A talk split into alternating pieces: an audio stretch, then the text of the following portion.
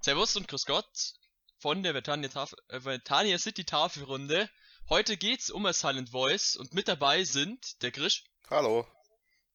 der Soulstream, Gute. der Stevie von SteeTV Hi. und Joma aka Wirkstoff 2D. Hallo, man kennt mich nicht von Twitter. Mich schon. Ich bin der Max. Und äh, ja, wollen wir gleich anfangen. Ich frag Joma Mhm. als letzten unseres, äh, der sich vorgestellt hat, neben mir. Äh, wann hast du zuletzt äh, A Silent Voice geschaut? Und wann hast du es zuerst geschaut? Ähm, also zuerst habe ich es wahrscheinlich vor, lass mich mal überlegen, ich glaube, das war 2018 im Sommer. Ähm, das war kurz bevor es äh, offiziell im Kino rauskam. Da war, glaube ich, noch nicht bekannt, wann es rauskam. Äh, und ich hatte die Wartezeit satt. Und zuletzt habe ich es heute Morgen gesehen. Zufälligerweise. Und die gleiche Frage geht auch an alle anderen mal. Also fangen wir an mit Stevie. Ähm, also ich habe das erste Mal das Silent Voice im Kino angeschaut. Ich glaube, dass der Joma zufolge ja dann irgendwann im Herbst oder auch noch im Sommer 2018 rauskam. Und zuletzt habe ich ihn heute angeschaut. Auch zufälligerweise. Was vielleicht noch ganz äh, interessant ist, nachdem du ja den Manga gelesen hast, Max, weiß nicht, ob du da noch irgendwas dazu sagen möchtest. Den habe ich jetzt nicht gelesen. Also ich habe absolut keine Manga-Erfahrung. Ich glaube, abgesehen von, von Max hat keiner den Manga gelesen, kann das sein? Ich habe die ersten zwei Bände gelesen. Ich lese keine Mangas. Ja, ich, ich wollte eigentlich darauf äh, hinzukommen, ob sich euer Empfinden zum Film zum ersten Mal schauen und jetzt zum letzten Mal schauen verändert hat. Ob sich da was getan hat. Weil bei mir ist es ziemlich groß schon gewesen, die Diskrepanz zwischen wie ich es beim ersten Mal Film schauen äh, empfunden habe und jetzt einmal nochmal um das Revue passieren zu lassen. Hast du den Manga vorm Film gelesen, also vor, bevor du ihn das erste Mal gesehen hast? Ja, ich habe den Manga vollständig gekauft und auch gleichzeitig äh, gelesen, wo ich, äh, also wo in der Mitte klar wurde, dass der Film in drei oder vier Wochen kommt. Also der Unterschied zwischen Manga fertig und Fi- Film angefangen ist noch nicht ziemlich groß gewesen. Aber zu dem Zeitpunkt, keine Ahnung warum eigentlich, hat hat's mich gar nicht so aufgeregt, dass ich den Film dann gesehen habe und ich fand ihn eigentlich ganz nett. Als jetzt nicht mehr so ist. Also jetzt mag ich den Film eigentlich nicht mehr. Aber jetzt, wo ich den Manga nochmal gelesen habe, gefällt mir der eigentlich umso mehr. Weil ich, weil ich dachte, du hast vielleicht erst den Film gesehen und dann den Manga gelesen und deswegen ist deine Meinung jetzt so anders. Aber dann ist das ja hinfällig. Ja, ähm, jetzt, um auf meine Frage zurückzukommen, hat sich für irgendeinen von euch das Empfinden zum Film oder eure Stellung dazu verändert, jetzt wo ihr ihn nochmal geschaut habt? Ja gut, also dadurch, dass ich ihn das erste Mal im Kino gesehen habe, äh, unter anderem halt auch mit Freunden und das zweite Mal dann jetzt alleine, war es alleine deswegen schon ein bisschen anders. Wobei sich meine Meinung zu dem Film jetzt nicht wirklich besonders geändert hat, als ich es jetzt gerewatcht habe. Aber der Umstand, unter dem ich es gesehen habe und die Atmosphäre war halt einfach eine andere. Tatsächlich hat sich bei mir die Meinung ein bisschen verbessert, würde ich sagen. Also mir hat er vorher schon sau gut gefallen. So war er zumindest meine Erinnerung. Und jetzt liegt, aber jetzt gefällt er mir noch ein bisschen besser, aber ich glaube, das schreibe ich mal, schreibe ich weniger dem Film zu, sondern einfach der Tatsache, dass ich jetzt schon eine Zeit lang keine Anime mehr gesehen habe. Abgesehen von abends im Bett irgendeinen Scheiß. Und ich habe jetzt einfach wieder richtig Bock darauf gekriegt und, und mit so einem guten Film einzusteigen oder wieder einzusteigen. Fand ich ganz geil. Was bei dir ja ganz interessant ist, ist, dass du normalerweise gar nicht so der große Anime-Filme-Fan bist, oder? Ja, Filme sind bei mir normal äh, schwierig. Ich weiß nicht genau warum, weil ich, also ich schieb's immer auf die Tatsache, dass ich bei Anime, wenn es einzelne Folgen sind, habe ich halt das Gefühl, ich könnte jeden, jeden Moment unterbrechen, wenn ich mal keinen Bock mehr habe oder so, weil es halt immer nur so 20 Minuten Parts sind. Und jetzt habe ich wieder bei einem Zwei-Stunden-Film am Stück gemerkt, dass es nachher Zeit. Äh, ja, es wird ein bisschen, sch bisschen schwieriger, sich wirklich 100% darauf zu konzentrieren. Auch wenn ich dann im Endeffekt bei Anime auch durchaus mal zwei, drei Stunden am Stück gucke, aber es ist halt einfach ein anderes Gefühl. Das, das finde ich ziemlich äh, komisch eigentlich, weil ich fand, dass die zwei Stunden echt schnell rumgingen dieses Mal. Also, um, um Max Frage zu beantworten, ähm, bei mir ist es quasi so wie bei Soul, dass ich halt jetzt schon ewig lang nicht mehr wirklich Anime schaue. Ähm, ich will wieder reinkommen und ich denke, dass der Film ein guter erster Schritt dafür ist. Ich habe jetzt auch tatsächlich ein bisschen mehr Bock als noch vor ein paar Tagen, ähm, auch andere Anime zu schauen. Ähm, tatsächlich muss ich aber fast sagen, der Film hat mir jetzt beim zweiten Mal ein kleines, kleines bisschen weniger gefallen als beim ersten Mal. Vielleicht liegt es daran, dass ich dieses Mal die deutsche Synchro gesehen habe und nicht die japanische. Vielleicht liegt es auch daran, dass ich, ähm, ich bin ja generell jemand, der sehr, sehr wenig zweimal sieht oder, oder, oder zweimal liest, äh, gesch äh, geschweige denn mehrfach. Ähm, und das äh, normalerweise wirklich nur bei Dingen macht, die ich auch echt gerne mag. Ähm, was bei di äh, diesem Film eigentlich schon der Fall ist. Aber ich weiß nicht, vielleicht liegt es wirklich nur an der deutschen Synchro. Finde ich eigentlich ganz interessant, weil ich habe den Film jetzt zweimal auf Japanisch nur gesehen und ich habe absolut keinen Plan, wie die deutsche Synchro ist. Und hat denn jemand hier beide gesehen und kann irgendwie was zum Unterschied sagen? Also ich hab, meine ich, beide gesehen, aber ich kann mich an den japanischen Ding nicht mehr erinnern. Weil ich hab den zum großen Teil auf Deutsch. Also ich hab den ja sehr, sehr oft gesehen. Äh, vor allem, also ich hab den zum ersten Mal gesehen, keine Ahnung, ich hab mal die Blu-ray irgendwann bestellt, äh, als die rausgekommen ist und hab den dann in der Woche, als der gekommen ist, jeden Tag einmal geschaut.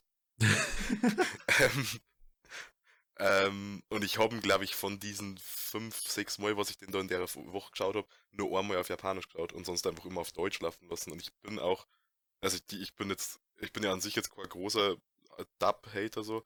Äh, ich weiß, dass, dass, es Stellen gibt, die halt so semi-gut umgesetzt sind, aber ich habe im Gesamten einfach kein großes Problem mit dem Dub. Deutlich schlechtere gehört. Ich habe eben auch äh, beide Versionen gesehen, ähm, wobei das japanische halt jetzt auch schon einige Zeit lang her ist. Aber, also ich, ich würde mich jetzt auch nicht als Star-Hater bezeichnen, aber es ist halt oft so, äh, beziehungsweise meistens, dass der deutsche Dub von einem Anime halt ein bisschen aufgesetzt klingt, wie eine Theatervorstellung irgendwie. Also irgendwie wirkt das sehr selten wirklich natürlich. Und bei, der, also bei einem japanischen Dub haben die meisten Leute von uns halt den Vorteil, dass wir halt nicht wirklich verstehen, was da gesagt wird und vor allem, wie, wie, wie natürlich das klingt. Äh, während bei einem deutschen Dub, da fallen mir halt nur echt, echt wenige Beispiele ein, weißt du, äh, wo sich so eine Synchro halt wirklich, wirklich natürlich und unter Anführungszeichen normal äh, anhört. Also ich, ich denke dabei hauptsächlich an, äh, an, an äh, Universum-Synchros, äh, die, die alten Ghibli-Synchros beispielsweise. Und sonst fällt mir auf Anhieb jetzt nicht wirklich viel ein. Wobei ich ähm, vielleicht durch meine lange Pause des Anime-Schauens auch ein bisschen rausgekommen bin. Ich maße mir da auch gar keine ähm, Qualitätsurteile äh, an, was auch immer. Es ist halt einfach nur ein, ein, ein Eindruck, den ich jetzt durch das Schauen der deutschen Synchro gewonnen habe und ja, der, der, der muss nicht geteilt werden. Ja, ich finde persönlich die deutsche Synchro auch nicht so, so richtig gut. Also ich, also ich bin generell auch nicht wirklich der Fan von deutscher Synchro, wenn ich mal zurückerinnere. Ich, alleine auch daran, liegt allein auch daran, dass ich nicht so viel schaue, was, was deutsche Synchro hat oder wo ich mich dann drauf einlasse. Das einzige wären halt wahrscheinlich Netflix-Anime. Da wo ich mir halt manchmal denke, so jetzt habe ich keine Lust auf Lesen und höre halt einfach zu. Aber ich finde, das, das nimmt halt den Charme, also den, also diese Anziehung raus. Ein wenig. Also ich habe, ich hätte es eigentlich richtig gut tun können, weil ich den Film auf Anime und Demon geschaut habe und da konnte ich mich entscheiden zwischen deutscher Synchro und äh, hier äh, japanisch mit Untertiteln. Aber ich habe mich bewusst dagegen entschieden, weil ich mir dachte, ich will halt diesen Unterschied haben zwischen, wo ich ihn vor zwei Jahren im Kino geschaut habe, genau so wie Stevie mit Freunden, auf, also jetzt halt auch ein bisschen angeheitert, statt jetzt halt einfach, um zu schauen, wie er mir jetzt gefällt. Und ich glaube, die deutsche Synchro hat dem keinen guten getan. Also, ich weiß nicht, mir fand, ich fand die Stimme auch ziemlich aufgesetzt und oft hat, hat dieses Deutsche von, von der Hauptprotagonistin, äh, Shoko, auch echt so, es hat sich so kacke angehört irgendwie. Es hat einfach wehgetan in den Ohren, fand ich. Ich finde, dass Schoko im Deutschen richtig gut gesprochen war. Ja, Also ich hatte mal jemanden in einer Parallelklasse. Ich hatte jemanden in der Parallelklasse. Also in meiner Parallelklasse war jemand, der schwerhörig war oder immer noch ist. Und tatsächlich habe ich da sehr, sehr große Parallelen gesehen zwischen den beiden. Und ich fand es extremst authentisch, wie sie gesprochen hat. Ich würde sogar sagen, was die deutsche Synchro betrifft, ähm, ist sie mein Highlight, was die Synchro angeht. absolut, ja. Dem würde ich mich anschließen. Ja. Jetzt stehe ich alleine da, aber ich finde nicht, dass es für mich äh, authentisch sein muss, sondern es muss sich für mich halt mindestens ertragbar anhören. Aber mich hat's, hat's, hat die Stimme einfach irgendwie aufgeregt. Mich, ich konnte ich konnt mir das nicht anhören irgendwie. Mir hat das einfach nicht gefallen. Also beim ersten Mal schauen, würde ich wahrscheinlich auf eine gleiche Antwort kommen wie ihr jetzt, aber nach dem zweiten Mal schauen, denke ich mir, ja, eigentlich hat's mir doch nicht wirklich gefallen. Das heißt, du hast den Film zweimal mit der deutschen Synchro gesehen? Naja, einmal im Kino und jetzt einmal heute. Ja, nee, weil, weil ich, weil ich glaube, im, im Kino kam er ja zweimal raus. Äh, einmal gesubbt und einmal äh, gedubbt, oder? Kann das Ich sein? habe ich, ich hab ihn gedacht geschaut. okay. Also hast du noch gar nicht auf Japanisch gesehen? Mhm. Und tu das, die japanische Synchro ist super. Die japanische Synchro ist aber im Zweifel immer äh, super. Wahrscheinlich aus dem Grund, den Joma vorher genannt. Also ich wüsste jetzt aus dem Stand kein Anime, wo ich mir dachte, boah, der war jetzt aber auf Japanisch echt scheiße. We weißt du, was ich meine? Mhm. Ja, ja, klar. Also da bin ich, bin ich so ein bisschen bei dem, was Joma vorher gesagt hat. Äh, das hat halt wahrscheinlich auch was mit der Übersetzung einfach zu tun, weil die ja, weil die das ja nicht einfach nur ähm, originalgetreu übersetzen, sondern es müssen ja auch Dinge angepasst werden, damit die Sachen zum Beispiel lippensynchron sind. Und solche Sachen, da gehen ja teilweise Dinge verloren, deswegen wirken die manchmal wahrscheinlich auch ein bisschen konstruierter, als sie, als sie es nötig hätten. Der Mond. Der, Mo der Mond ist so, ist so, halt so ein Paradebeispiel für Sachen, die halt in der Übersetzung verloren gehen, weil Ja. im Japanischen ist es halt Tsuki und Ski, was sich halt sehr ähnlich anhört. Äh, Im Deutschen kannst du die zwei Wörter halt nicht irgendwie gleichstellen und dann, ja, Love You, Mo the Moon, ich weiß ja nicht. Wobei das ja noch eigentlich ganz schlau gelöst ist. Ich Ja, äh, es, es meine, gibt, Eine bessere Lösung im Deutschen ist mir jetzt auch nicht eingefallen. nee. Außer du machst, außer du machst halt was komplett anderes draus irgendwie. Ja. Das nimmt halt wieder von der Authentiz Authentizität weg. Weil, gut, wer sagt äh, im Deutschen I love you auf Englisch? Mhm. Ja, Ah. eben. Schoko. Es lässt, es Schoko. lässt sich halt dann wohl nicht gescheit umsetzen.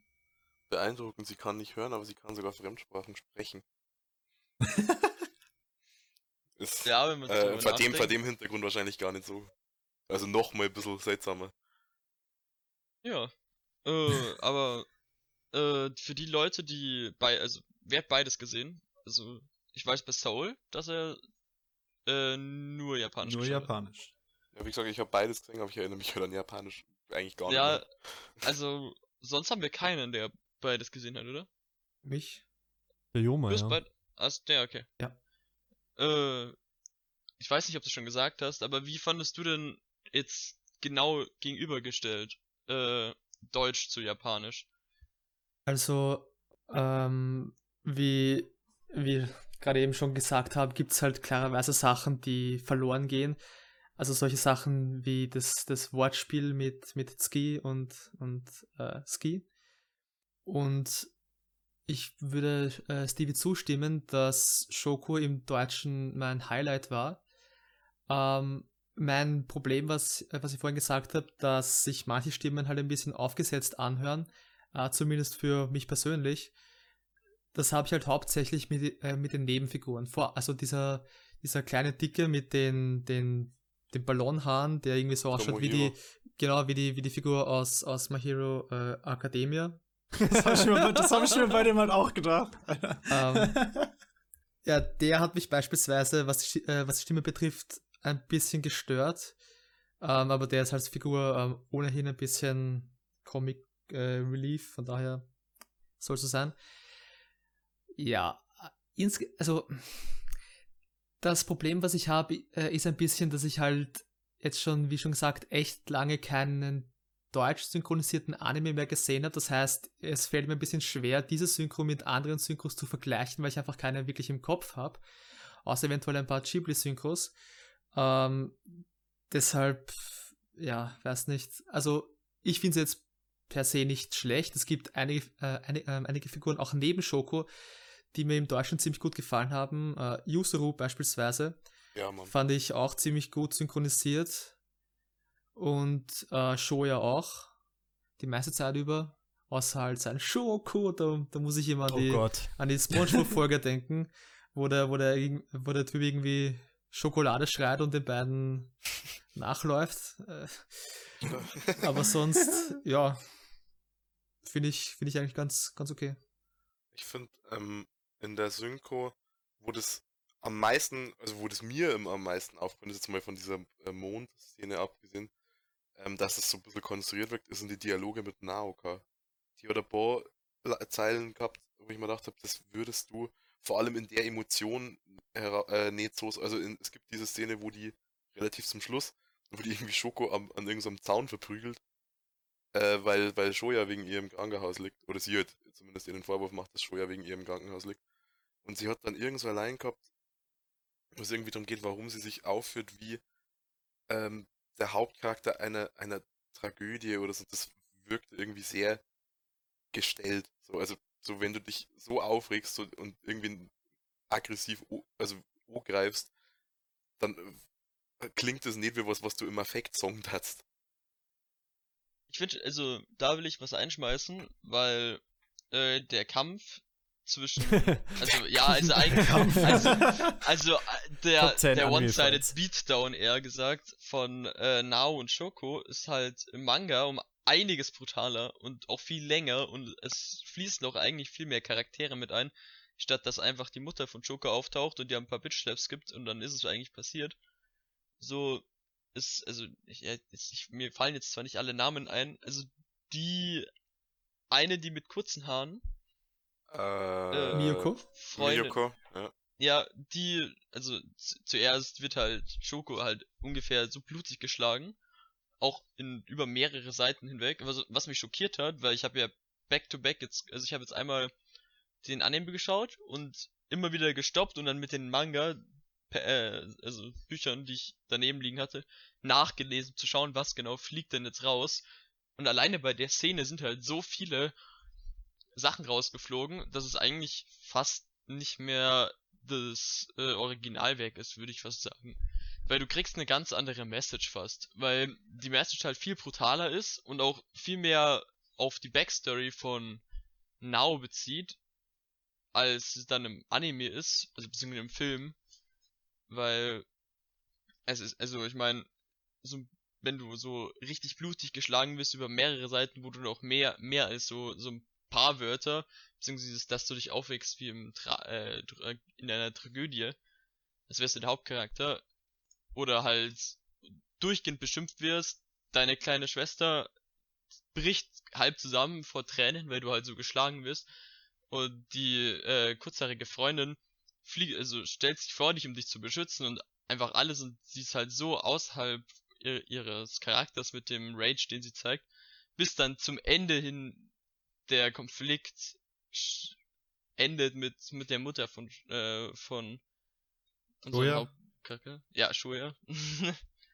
es ist halt viel mehr, es sind halt viel mehr Etappen, die man durchgeht, als nur diese diese eine Szene, die man hat, bis dann die Mutter von der äh, von Shoko kommt und dann die Mutter von Shoya. Also es ist halt echt schlecht gemacht, finde ich, und da das, das trage ich dem Film halt ein bisschen zu. Kannst du eventuell ein bisschen näher darauf äh, äh, eingehen, inwiefern das die Message im, im Hinblick auf die Backstory von Narco verändert? Weil ich habe den, den Manga nicht gelesen und ich glaube, das wäre ganz, ganz hilfreich zu wissen. Ähm, also ich weiß, also das Problem ist, also im Manga wird Naoko äh, dargestellt, als würde sie schon Naoka, ja. Also seit Anfang, äh, seit Anfang des, äh, also der Geschichte, also äh, in der, im, im Kindergarten, äh, in der Grundschule, halt stark verliebt sein in unseren Hauptprotagonisten. Und das zieht sich halt, also diese Backstory, also diese Erklärung, die kriegst du halt auch inmitten dieses Kampfes dann mit.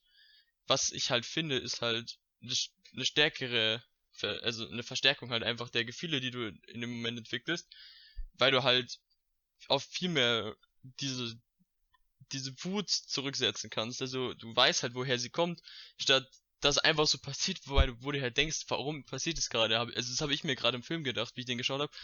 Warum genau schlägt sie jetzt gerade so stark auf sie ein, auch, auch wenn es halt ein bisschen runtergeschraubt wurde?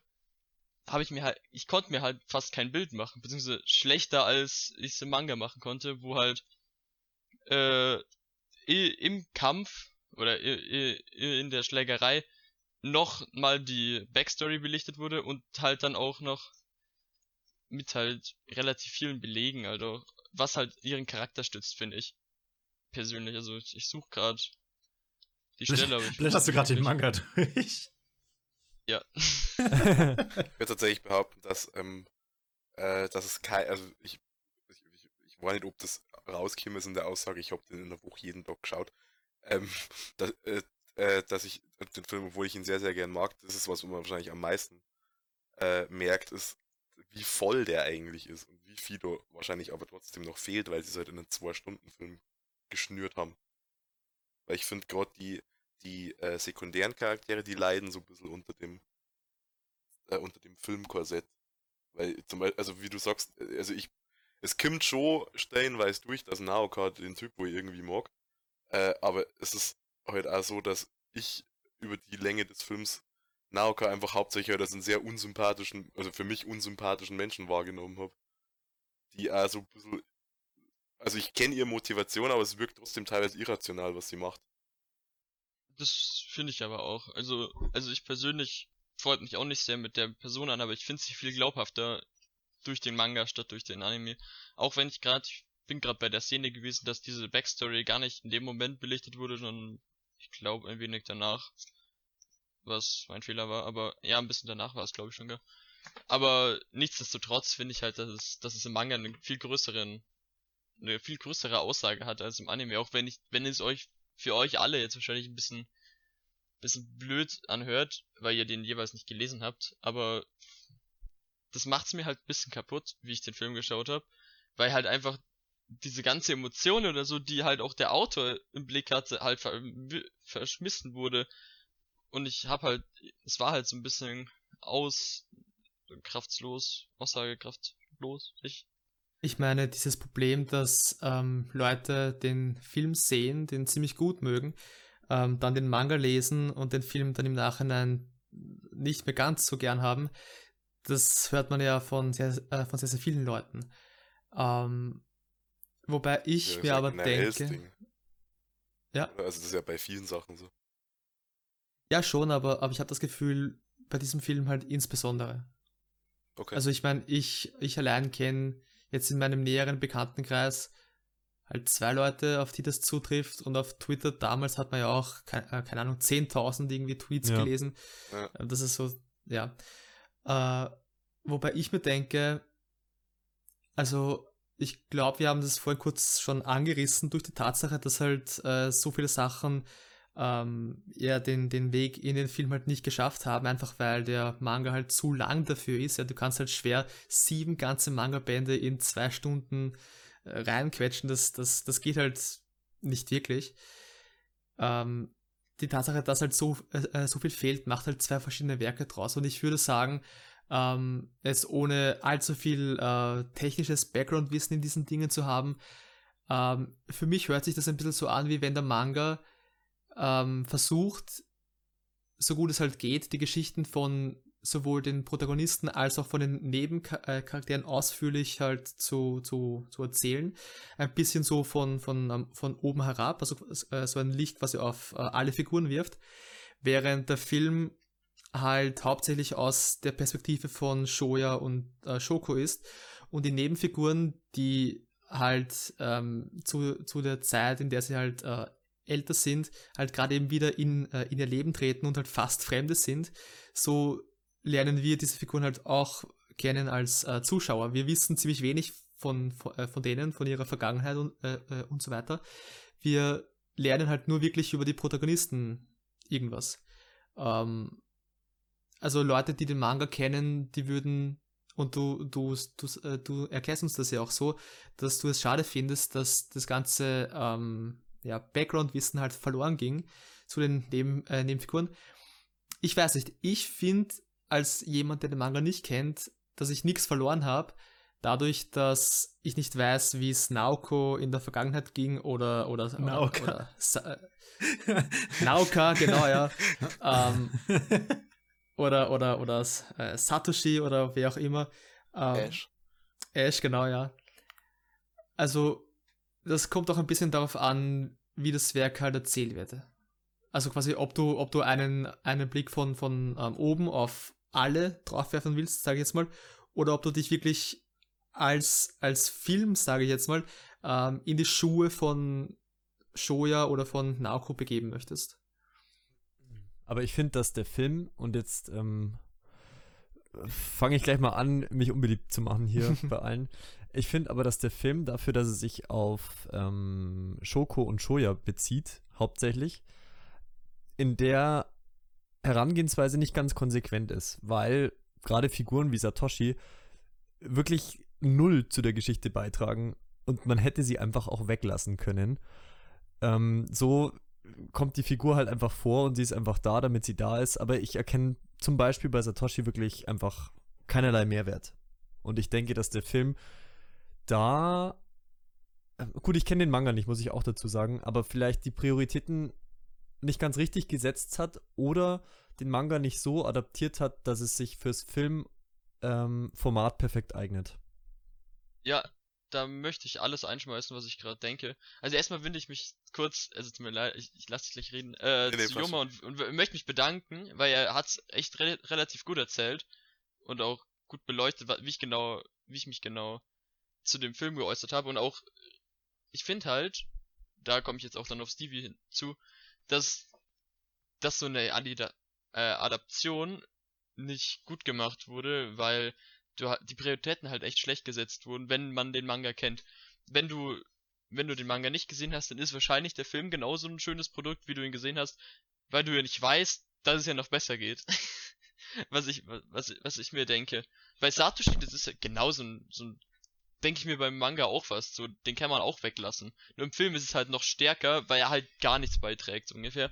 Er ist halt einfach da, schlägt den Hauptprotagonisten einmal und du weißt nicht mal wirklich warum, weil weil er nicht wirklich beleuchtet wird. Und das ist halt es gibt ja so ein, also eine groß, ein großes Major-Event, was rausgenommen wurde aus dem Anime, war ein Filmprojekt, was die eigentlich alle zusammen gemacht haben, was eigentlich der Hauptplotgrund nach dem St- Sturz aus, aus dem Gebäude war, dass äh, äh, hier Shoko komplett zu jedem hinläuft und sich entschuldigt und halt wieder anfangen will, weil sie dieses, weil sie ja alles kaputt gemacht hat und dieses Filmprojekt wiederbeleben will, was ja eigentlich dieses, der Main Arc war aus dem kompletten Manga, finde ich, dann.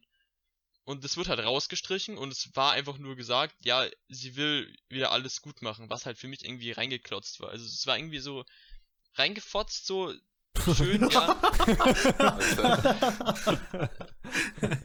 das, das machen wir jetzt. Ähm, aber wir streichen den Grund dafür raus. Und das, das hat mir auch so wehgetan beim Schauen. Aber der Film gibt dir doch einen Grund. Ja, aber halt so einen oberflächlichen, finde ich, weil diese, dieser Anreiz, diese, der, äh, der originale Anreiz von äh, Shoko war ja, weil dieses Filmprojekt dann nicht mehr zustande gekommen ist und weil ja, weil sie äh, unseren Dickerchen Mineta aus My Hero äh, will und äh, Das hat er nicht verdient. äh, und unseren Hauptprotagonisten äh, hier äh, diese Show kaputt gemacht hat, die von der ihr gar keine Ahnung habt, weil weil sie überhaupt komplett rausgestrichen wurde und dieses Treffen, was sie in dieser Brücke hatten, auch eigentlich nur dafür da war, dass sie halt äh, sich darauf vorbereiten für dieses Schauspiel, was sie machen, was es ja dann gar nicht gab. Mal eine Frage, ist der Grund, warum Schoko da von dem Balkon runterspringen will, das mit dem Filmprojekt? Ja, hauptsächlich Ah, okay, eigentlich. Das, okay. das war, sie, weil sie ja diese Juni, also diese Freundschaft von den Leuten, was sie denkt, kaputt gemacht hat, weil sie ja sich dann alle gestritten haben und dieses Filmprojekt abgesagt worden ist, woraufhin dann, ich habe den Namen schon wieder vergessen, unser Hauptprotagonist, ja. Shoya. äh, Sh- Aber Shoya, Hauptpro Hauptprotagonist macht es irgendwie auch nicht besser. Äh, ja, aber dann habe ich mindestens irgendwas zu sagen. Ähm, äh, äh, sich so, so komisch, also halt so, so schlecht gelaunt war. Deswegen hat sie sich umbringen wollen, weil, weil sie sich das halt in die Schuhe geschoben hat. Und sich Aber- selbst als Grund gesehen hat. Also, also jetzt ohne, ohne dir widersprechen zu wollen, weil ich ja den Manga nicht gelesen habe.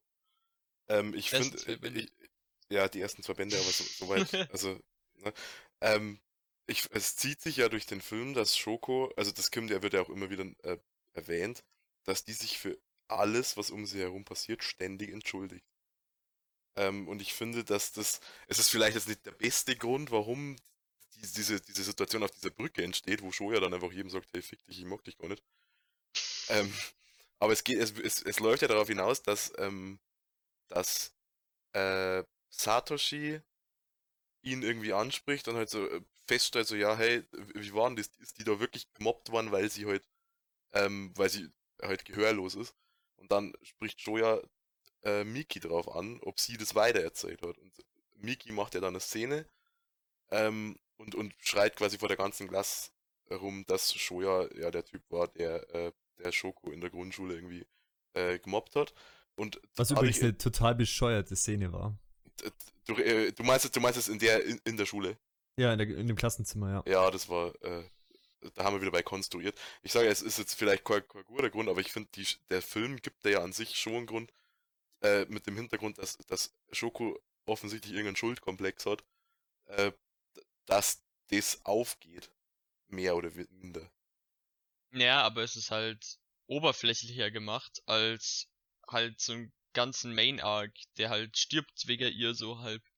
Also halt dieses große Projekt, was sie kurz beim Abschluss also, sie machen wollten, wo halt dann die Gruppe komplett zu Bruch geht, finde ich halt aus also aussagekräftiger auch und halt auch Wobei ja hier emotional auch stärker Gruppe, als die Gruppe zu Bruch geht. Ja ja, aber Da ist ja dann wahrscheinlich eher halt, das Problem, dass du als Zuschauer die, die Sekundärcharaktere eventuell gar nicht so. Ja, die jucken dich halt auch gar nicht. Besonders Das ist halt auch das. Ding, ja. Also, Es gab ja auch keinen Grund, dass die zusammen sind. So, ich meine, du kannst dir die Hälfte wegschmeißen, das juckt dich auch nicht so. Aber im Manga ist es halt ein bisschen. Ich meine, also es, es, es macht schon Sinn, dass manche von denen dabei, also ich bin da auch bei, bei Stevie, dass halt Satoshi, wenn der nicht dabei war, so, dann war es. Also du konntest den streichen und es ändert sich eigentlich nichts. So, der wird halt irgendwie so dieses halbe Mal als Plot-Device benutzt, dass Shoya da irgendwie Mickey ausspricht. Ähm, beim Rest macht's macht's insofern, es macht, was heißt Sinn? Es ist halt, also dass, dass er mit Shoko rumhängt und ihre Schwester, ist klar äh, Tomohiro, der sich halt seit ein Kind aufdrängt, dass der da dabei ist, macht auch irgendwie Sinn. Und Naoka, die halt so unterschwellig in den verknallt ist, auch wenn sie, wenn das im Film nur so stellenweise rüberkommt, dass die da auftaucht, ergibt auch Sinn. Also im Endeffekt, finde ich, kannst du halt äh, Miki und Satoshi rausschmeißen, Miyuko würde ich drin lassen, weil sie sich halt mit Sho äh, Shoko wieder anfreundet. Ähm, ich möchte mal den Anwalt des Teufels spielen. Ähm, oh, ähm, naja, äh, irgendwie, irgendwie kommt es mir so vor, wenn ich euch jetzt gerade so zuhört, wie wenn diese, diese Trennung ähm, also von, den, von den beiden Werken als wirklich zwei eigenständige Werke ähm, nicht wirklich funktioniert hat, zumindest nicht in, äh, in diesem Gespräch. Äh, irgendwie habe ich das Gefühl, ich, ich äh, muss die Filmadaption ein bisschen verteidigen. Ähm, und ich wollte euch fragen, wie viele Leute, ähm, und das, das müsst ihr jetzt nicht direkt beantworten, wie, viel, äh, wie viele Leute habt ihr in eurem Leben halt irgendwie oberflächlich kennengelernt, die irgendwie in euer Leben getreten sind, äh, mit der ihr aber nichts wirklich zu tun hattet und die würde jemand einen Film über euch machen, ähm, über eine bestimmte Zeit ähm, halt irrelevant sind und keinen äh, Einfluss auf die Handlung eu äh, eurem- eures Lebens und die man noch rausstreichen konnte. Wie viele Leute glaubt ihr gibt's von, von, von diesem Kaliber? Okay, ähm, dann stelle ich dir gleich mal eine Gegenfrage, Joma. Ja. Ähm, stell dir vor, du müsstest einen Zwei-Stunden-Film über das Wichtigste in deinem Leben drehen. Wie viele unwichtige Figuren würden in diesem Film vorkommen? Kommt darauf an, wie ich den Film aufziehe. Wenn ich den Film quasi äh, so möglichst möglichst natürlich aufziehen möchte, ähm, um quasi ein möglichst natürlich wirkendes, ähm, ja, eine, eine, eine, eine möglichst natürlich wirkende Geschichte über dieses Erlebnis zu, zu, äh, zu erzählen, gibt es zwangsläufig Leute, die damals in meinem Leben waren, ähm, die halt darauf keinen Einfluss genommen haben und die halt in dem Film vorkommen. Ähm, ich denke mir halt, die Macher von dem Film, ähm, die sind hergegangen, die haben die Aufgabe bekommen, diesen sieben Bände Manga irgendwie zu, äh, zu ad äh, adaptieren und zwar möglichst so, dass die Geschichte Sinn ergibt. Die müssen klarerweise irgendwas streichen und ich finde, und jetzt wie, äh, wie schon gesagt, ohne den Manga zu kennen, ähm, finde ich, dass sie das recht geschickt gelöst haben. Eben auch durch diesen, diesen Schwenk ähm, von, okay, ich versuche jetzt alle, also, äh, alle Figuren, auch die Nebenfiguren irgendwie äh, zumindest ansatzweise zu beleuchten, hin zu, okay, dieser Film ist halt wirklich über das Leben von äh, Shoya, beziehungsweise über äh, Shoko, wie die beiden halt zueinander stehen und wie die beiden halt mit ihren Problemen fertig werden. Und die ganzen Figuren rund äh, um sie herum, die eine teilweise ele äh, ähm, elementare Rolle dabei gespielt haben, also die halt in ihrem Leben waren und halt diese, diese, diese Gruppe halt ge äh, gebildet haben, die kommen halt auch vor, aber die müssen jetzt nicht wirklich näher beleuchtet werden. Das, das sind halt Leute, Menschen, äh, Freunde würde ich jetzt nicht unbedingt sagen, ähm, Bekannte halt, die mit den beiden Protagonisten interagiert haben. Ähm, und diese Interaktion ist halt notwendig, um diese Geschichte zu erzählen, aber eben viel mehr ist dann nicht wirklich notwendig. Also man, man kann diese Nebenfiguren durchaus als Plot-Device sehen, äh, in dem Film zumindest, und damit sehe ich ehrlich gesagt kein Problem. Aber ich glaube eben, dass, dass viele Figuren kein Plot-Device sind und an manchen Stellen habe ich mir wirklich gedacht, dass diese Szene einfach nicht gut im Film aufgehoben war. Beispiel, ähm, als sie im Freizeitpark sind. Da ist er mit seinen ganzen, in Anführungszeichen, Freunden unterwegs. Und ähm, diese ganze Szene hat, und das mache ich jetzt einfach mal an der Erzählung von Max äh, fest, hat überhaupt gar keine Bewandtnis in dem Sinne, in dem es dieses Filmprojekt hätte. Denn das Filmprojekt verbindet doch eigentlich viel besser, warum beispielsweise Schoko sich umbringen möchte, warum sie zu allen hingeht und sich entschuldigt. Dieser Freizeitpark führt die Geschichte in der Hinsicht überhaupt gar nicht weiter. Und das ist ja eigentlich auch das, was der Hauptfokus von der Geschichte ist. Und ich denke, da gebe ich dir natürlich recht, Hauptfiguren sind wichtig und es muss nicht jede Figur wichtig sein. Das habe ich auch mal im Naruto-Podcast so gesagt. Aber es gibt halt irgendwo so ein Pensum, wo es dann einfach too much ist. Und wenn zu viele Figuren zu unwichtig sind, dann wird es zum Anschauen irgendwann unangenehm. Wobei ich jetzt glaube, also ich weiß nicht, wie das, ob ich das vorher vielleicht irgendwie falsch ausgedrückt habe. Ich bin schon eher bei Yoma. Vielleicht nicht hundertprozentig, weil ich eben gesagt habe, ich würde Satoshi aus manchen Szenen rausstreichen können. Aber ich finde zum Beispiel, ähm, so, so sehr der Comic Relief ist, so sehr, äh, finde ich, hat Tomohiro äh, ja durchaus Einfluss auf Shoya. Er selber wird halt nicht groß beleuchtet, aber er ähm, spielt ja doch irgendwo eine Rolle für Shoya. Ja, Tomohiro hat mich auch jetzt zum Beispiel eigentlich nicht wirklich gestört. Ich glaube, also, willst du noch was sagen oder darf ich kurz einsteigen? Ja. Ähm, ich finde halt, dass äh, diese Freizeitpark-Szene, äh, wenn man, wenn man sie in Kontrast setzt, so was soll der Film sein und was soll der Manga sein, weil der Manga soll ja offensichtlich eine Beleuchtung aller Charaktere und so einem, so einem ganzen Umfeld sein. Es sind, es sind, es ist klar die zwei Hauptprotagonisten, die wir, die wir kennen und um, um das es sich zieht, aber wir es sind ja auch so Nebenhauptprotagonisten, es sind ja die alle, die sich, die, die sich halt um diese Geschichte ziehen. Und ich, Wenn du Und ja- Protagonist sagst, musst du kein Haupt dazusetzen. Ja, neben Protagonist bedeutet Hauptcharakter. ja, ich, ich wollte halt aussetzen mit Haupt, Haupt, was halt Shoko und Haupt Shoya sind- also die halt dieser Main-Fokus sind von, von, von überhaupt der Geschichte und halt dann die Nebencharaktere, die eigentlich im Manga auch, Haupt, auch Hauptcharaktere sind, eigentlich. Äh, nur halt bisschen weniger stark, weil ja eigentlich jede Person ihren eigenen Abteil hat. Selbst diese äh, mit der Brille wird halt irgendwie Mickey, oder? mitteldeep Mickey, ja. Mickey, Mickey ja, wird mitteldeep im Ma- Manga, was, was komplett rausgestrichen wurde, also das da siehst du gar nichts von dem Anime, beleuchtet mit, mit ihrer eigenen Denkweise und wie sie zu dann eigentlich fast nur Satoshi steht, der lustigerweise, Fun Fact, auch im Manga so als Wegwerfcharakter nach der Szene gezeigt wird, dass, dass er selbst sagt, kurz, also der wird, der taucht kurz auf in dieser, wo er in einem Krankenhaus liegt und un- bewusstlos ist und ihn besuchen, taucht er kurz auf und sagt, ja, ich habe ja so wenig Bezug eigentlich zu ihm, ich verpiss mich einfach mal, juckt ja eh nicht, ob ich da bin. Und ich fand das so lustig, weil es hat so gut auf mein Mindset zu ihm gepasst, weil der hätte auch einfach gar nicht kommen müssen.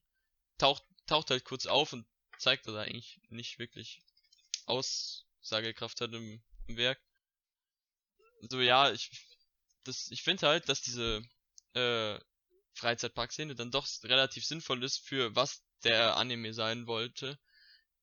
Ähm, äh, wa- was der Anime sein will, weil der Anime will ja nur die beiden äh, Protagonisten äh, beleuchten, so wie es jetzt von Joma äh, auf Joma halt zugreife, was er gesagt hat. Und da finde ich, dass der Freizeitpark vielleicht auch sinnvoller ist als dieses Filmprojekt, weil es, also ich muss zugeben, ich habe jetzt den Freizeitpark nicht nochmal angeschaut. Ich habe die Szene einfach übersprungen im Film, aber Ich, ich heute Äh. diese, die, die, diese Freizeitpark-Szene nicht so irrelevant. Ja, ja, das wollte ich auch sagen, dass, dass sie vielleicht doch einen Sinn hat, weil sie halt einfach diesen Zusammenhalt so ein bisschen symbolisieren soll. Äh, für mich hat sich jetzt, also ich will jetzt auch ein bisschen den, die Adaption verteidigen, weil hier auch null Manga-Vorwissen. Für mich hat sich ehrlich gesagt nie so wirklich angefühlt, als wäre da irgendwas rausgestrichen. Und du redest die ganze Zeit von irgendeiner Filmszene und ich habe so absolut keine Vorstellung. Also äh, Film, hier, genau, Film, Film, Filmprojekt. Ich habe absolut keine Vorstellung, wo, wo die da wirklich so eingebaut hätte werden können, ohne das Vorwissen. Und auch diese Freizeitpark-Szene, finde ich, ist äh, null überflüssig. Okay, bis auf die Szene, wo sie halt an den scheiß Essensstand gehen, wo dann Kazuki auf einmal bedient, warum auch immer. Das hätte man. Auch das finde ich, finde ich nicht überflüssig. Das fand ich ein bisschen überflüssig, weil er Also halt ich nicht nochmal auftaucht. diesen, Ich finde dieses Freizeitpark-Ding halt als, als Bonding-Aspekt ganz nett für die Gruppen. Aber es ist halt, ähm, ich finde das ähm, interessant, dass, ähm, und da, ich weiß nicht, ob, ob ich das einfach ähm, so, äh, so, so interessant finde, weil ich es vielleicht äh, auf mich selbst beziehen kann. Also, äh, da ist ein Mensch, der, der also mit einer von dem seine, von, von Shoyas besten Freunden war. Und auf einmal sich komplett gegen ihn gestellt hat. Und ähm, die Art und Weise, wie Shoya äh, auf den reagiert, also, also ähm, im Endeffekt ist er geschockt und geht dann weg, weil er überhaupt nicht weiß, wie er mit der Situation umgehen soll. Äh, also das finde ich irgendwie ganz interessant. Was ich an dem Freizeitpark halt wichtig finde, ist, ähm, klar, dieses, dieses Bonding ist da schon wichtig, aber diese Kernfrage, die sich äh, Shoya da eben stellt, von wegen, Ja, habe ich das, habe ich überhaupt ein Anrecht darauf, hier Spaß mit Freunden zu haben oder so, weil er sich ja immer noch als sehr schlechten Menschen betrachtet. Ja. Und gut, die Freizeit, äh, die Szene im Freizeitpark führt dann halt natürlich auch zu der Szene mit dem versteckten Video, äh, mit der versteckten Kamera von Yuzuru. Aber jetzt mal das außen vor gelassen, fand ich, hat mir die Szene echt gut gefallen. ich, ich finde generell, also die, ich wollte jetzt nicht, weil Max die ganze Zeit sagt, ähm, der, der, das Ding vom, von diesem Manga, ich habe den ja nur, wie gesagt, die ersten zwei Kapitel gelesen, da jetzt nicht so einen großen Unterschied irgendwie, äh, die ersten zwei Bände äh, erkannt.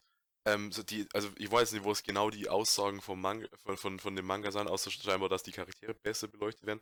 Aber so im Grunde ist ja die Aussage von dem Film, dass die Beschäftigung mit, ähm, mit dem eigenen Verhalten, mit dem eigenen Fehlverhalten und ähm, den daraus resultierenden Konsequenzen. Ich finde, das macht der Film eigentlich sowohl äh, auf Shoya als auch auf Shoko bezogen äh, ziemlich gut. Das wurde sehr stark beleuchtet da. Aber dann, dann hätte doch, und das äh, finde ich so unendlich schade, und vielleicht kann Max dazu sagen, ob das im Manga vorkam, die äh, komplette Charakterentwicklung von Shoya, die hätte doch, wenn das das Thema des Filmes ist, unbedingt mit reingemusst. Ja, aber die Charakterentwicklung von Shoya ist doch. Hä? Moment. Ja, aber das ist doch, äh, nee, das ist ein Timeskip. Ja, ist das- ein Assi, wird dann selbst Ach so, und dann jetzt gibt es einen Timeskip und er ist äh, komplett anders. Ach, jetzt. Ja, ja jetzt, also jetzt, jetzt, jetzt verstehe ich, was du meinst mit der Charakter. Also von dem, was der Film zeigt, da kann ich das schon irgendwie nachvollziehen, wo er dann selbst Ja. halt gemobbt wird und sich dann erstmal die Frage stellt, so, was habe ich da eigentlich für Scheiße gemacht und sich da vermutlich zum ersten Mal in Schoko wirklich hineinversetzen kann, was er ihr angetan hat. ich finde das tatsächlich ziemlich gut. ich würde sogar sagen, dass es gar nicht so wichtig ist, wenn das wirklich das Ziel von dem Film ist, dass diese erste Verwandlung wirklich reinkommt. Also, wenn, wenn es wirklich das, das Ziel ist, dass äh, Shoya quasi ähm, seine, seine Schuld, die er ähm, bei sich selbst sieht, bewältigt, ähm, die, die, die, die, die äh, Vorgeschichte dazu, die sehen wir in dem Film auch. Ähm, und wir, wir sehen auch quasi, wie er von, von A nach B kommt, also äh, quasi von, von, seinem, ähm, von, von seiner selbst auferlegten Isolation bis hin zu, er kann anderen Leuten ins Gesicht sehen. Ähm, wenn, wenn wirklich das das Ziel ist, diese Verwandlung, diese Reise zu zeigen, finde ich es nicht wirklich wichtig, zu zeigen, okay, wie wurde er von, von diesem Arschlochkind zu diesem ähm, isolierten Typen. Ich, also was heißt nicht wichtig? Ich finde halt so, wie es der Film macht, ist es ausreichend. Ja, könnt, sagen wir mal, wenn das jetzt äh, äh, äh, kein Film, sondern eine, eine Serie war, dann hätte ich gesagt, dann gib mir da irgendwie mehr. Aber ich finde, aber einfach auf den Film, also auf das Medium Film bezogen, finde ich, funktioniert das halt sehr, sehr gut. wenn ich sage nicht wichtig, meine ich, ja, wir, wir haben diese Viertelstunde Vor, äh, Vorgeschichte, aber die tatsächliche Persönlichkeitswandlung von Arschlochkind zu ähm, depressiven, ähm, isolierten, was auch immer, Einzelgänger. genau, äh, die findet ja offscreen statt und ich finde, das kann auch so bleiben.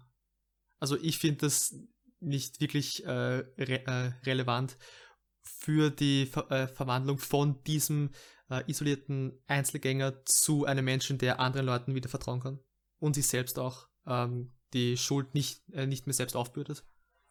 Es ist ja auch nicht das, was der Film erzählt. Ja. Der Film will ja nicht erzählen, wie eben man von einem Mobber zum Depressiven wird. Es geht ja halt mehr darum, wie man sich nach solcher Sache oder wie man sich wieder mit sich selbst abfinden kann oder sich selbst lieben lernen kann. Ja.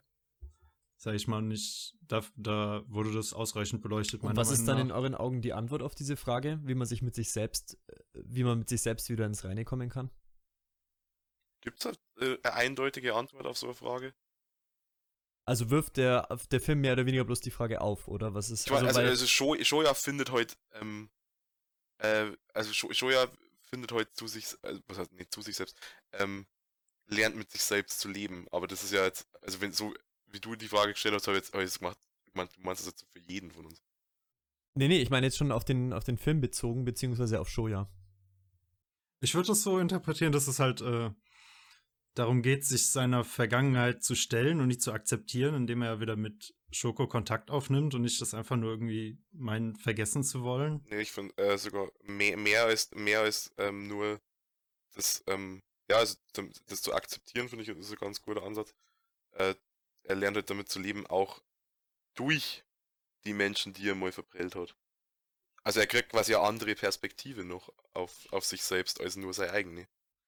Äh, mir ist es gerade spontan eingefallen, aber die Antwort auf Stevies Frage äh, könnte vielleicht dieses, äh, so dieser, dieser kurze Di äh, Dialog sein zwischen Shoya und äh, ich äh, vergesse seinen Namen, diesem Fettsack.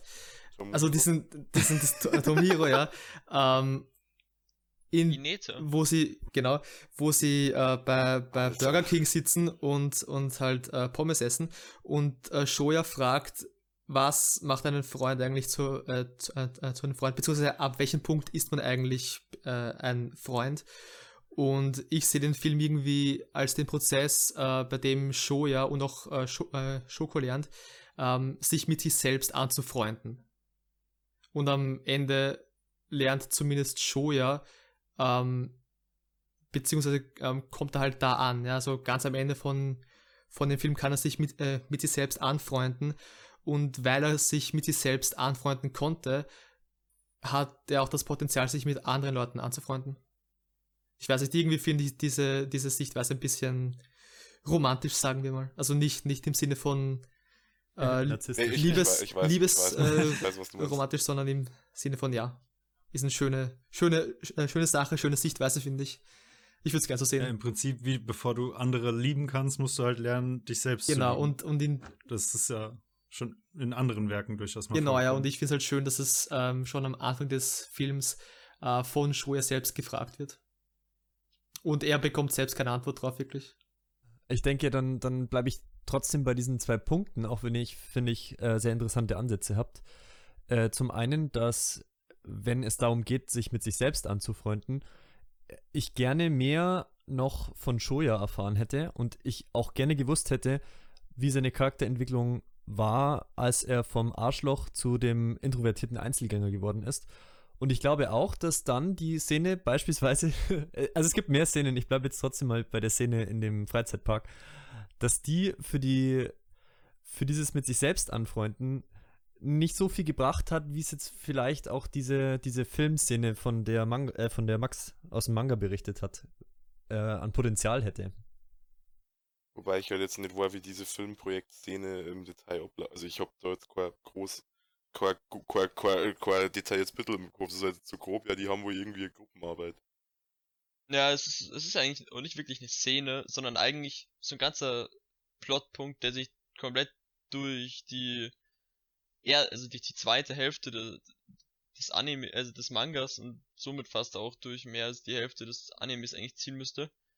Es beginnt halt damit, da- also die ganzen Plotpunkte, die wir im Anime sehen, basieren ja eigentlich auf dieser, ähm, auf dieser Filmszene, weil er, er geht ja mit äh, Satoshi und äh, äh, Shoko in die Grundschule zurück. Und das gehen sie ja eigentlich nur, weil, also sie gehen ja zu mehreren Grundschulen, aber sie gehen ja eigentlich nur dahin, weil sie ja einen Drehpunkt brauchen, weil sie ja diese, was ist der, also ich weiß nicht mehr genau, was der Punkt, also, wa- also was überhaupt der, äh, hier, äh, was der Grund von dem Filmprojekt war, also, also was, um was es darin geht, aber sie wollten da, äh, Orte finden, die sie, also die halt ihre Vergangenheit, also sie wollen ja diese Vergangenheit irgendwie wieder aufschöpfen oder sowas. Und um halt auch mit in sich ins Reine zu kommen, entsteht ja fast auch dieses Filmprojekt, weil es geht ja um, also zuerst geht's ja nur ums den Mineta und äh, Kannst du ihn bitte nicht so nennen, das hat er nicht verdient. da muss ich dann aber Respekt dem Film gegenüber zollen, wie gut er seine Message rüberbringt, ohne einen von dir, au- von, ohne, ohne dieser Kernszene überhaupt jemals Beachtung zu schenken. Ja, Mann. Tatsächlich wollte ich eh gerade sagen, es, es wirkt auch, finde ich jetzt, wie es, wie es Max zählt, im Film ein bisschen äh, organischer fast, wie sie sich einfach random treffen in diesem Freizeitpark und äh, dadurch die, also die, die ganze Sache ins äh, Rollen kommt. Das fand ich irgendwie ganz nervig, ehrlich gesagt, aber sie machen halt Sachen, wo man sich halt denkt, warum machen die das jetzt? ja. So hab's ich mich, so hab ich mich gefühlt, weil du kriegst die, gan die Antwort halt auch nur wirklich im Manga, weil da, da hat's alles einen Grund, was die machen. Und da verstehst du auch, was genau zu verschiedenen Sachen führt. So, wie zum Beispiel den Treffen auf der Brücke oder diesen Weg in, in die Grundschule, wo er dann, Ja, aber nur, also nur mal das Treffen auf der Brücke, das, du hast ja da einen Grund, warum das passiert im Film. Ja, der Begrund ist halt bescheuert. Aber genau das ist mein, mein Problem, was ich mit der ganzen Sache habe. Nicht alles muss einen Grund haben, auch in einem Film oder in einem Manga oder wo auch immer nicht. Nee, das, das, das wollte ich Ich, damit weiß- auch ich, nicht weiß, ich sagen. finde den Grund nicht bescheuert, ich finde die Szene halt nicht. Nein, nein, ich meine, ich meine, hundertprozentig also ich Nein, also meine, jetzt bei vielleicht, dem, was Stevie gesagt hat, zum Bleiben.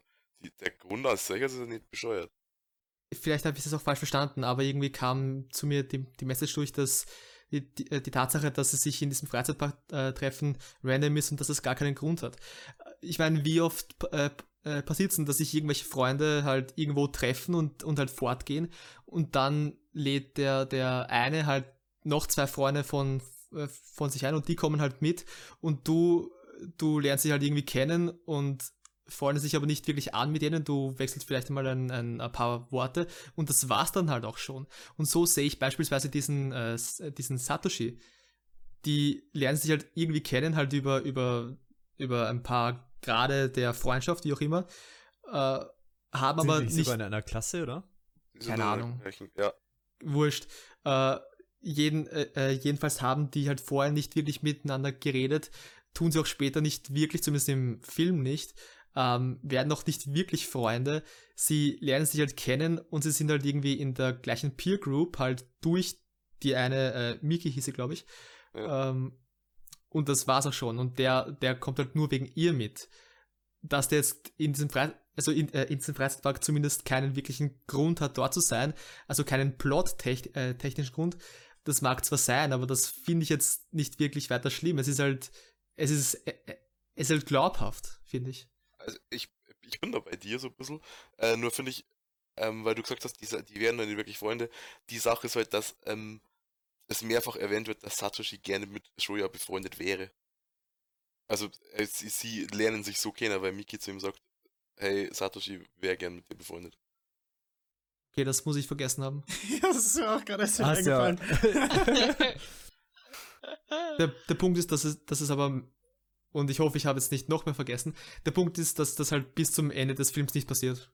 Auch in dem Freizeitpark nicht. Nicht wirklich, ne? Also, äh, wobei er ja auf der Brücke, also wenn, wenn Shoya dann jedem sagt, was er eigentlich kacke an demjenigen findet, äh, dass Satoshi weggeht mit der Aussage, ich dachte, wir hätten Freunde werden können oder irgendwie so. Ja, hätten, hätten werden können. Ja, aber zu dem Zeitpunkt sind sie es halt nicht. Ja. Wobei, ja. dass er zu, äh, zu Tomohiro sagt, dass er ihn nicht kennt, gut, das, das mag schon wahr sein, aber Tomohiro ist eigentlich Best Boy. Das ist schon extremst assi, davon mal abgesehen. Ja, natürlich ist es Asi, aber er hat halt nicht Unrecht. Weil Nee, er hat die nicht kennen sich ja Unrecht, wirklich aber- nicht gut. So. Aber, aber ähm, Tomohiro das so an den Kopf zu werfen, ich finde das jetzt gar nicht schlimm, in dem Sinne, dass ich das jetzt irgendwie unrealistisch oder unplausibel finde. Äh, Ich finde das sogar sehr konsequent in der, in der, in der Situation. Ja, Shoya war halt einfach angepisst, aber es war halt auch ziemlich assi. Ja, klar. Aber es war, also wie gesagt, ich finde es konsequent. Ich glaube, wenn ich so drüber nachdenke, ähm, und eigentlich wusste ich das vorher auch schon, aber es ist mir jetzt vielleicht durch das Gespräch mit euch nochmal bewusster geworden. Wenn mich was an dem Film wirklich stört, ähm, und es gibt auch noch viele Dinge, die ich mag, dazu später hoffentlich noch, dann sind es wahrscheinlich zwei große Punkte. Der erste ist, dass der Film sich dafür entschieden hat, einen, einen großen Fokus auf Shoya und Choco zu legen und ich mir gewünscht hätte, dass die charakterliche Entwicklung, insbesondere von Shoya, noch besser hervorgehoben wird.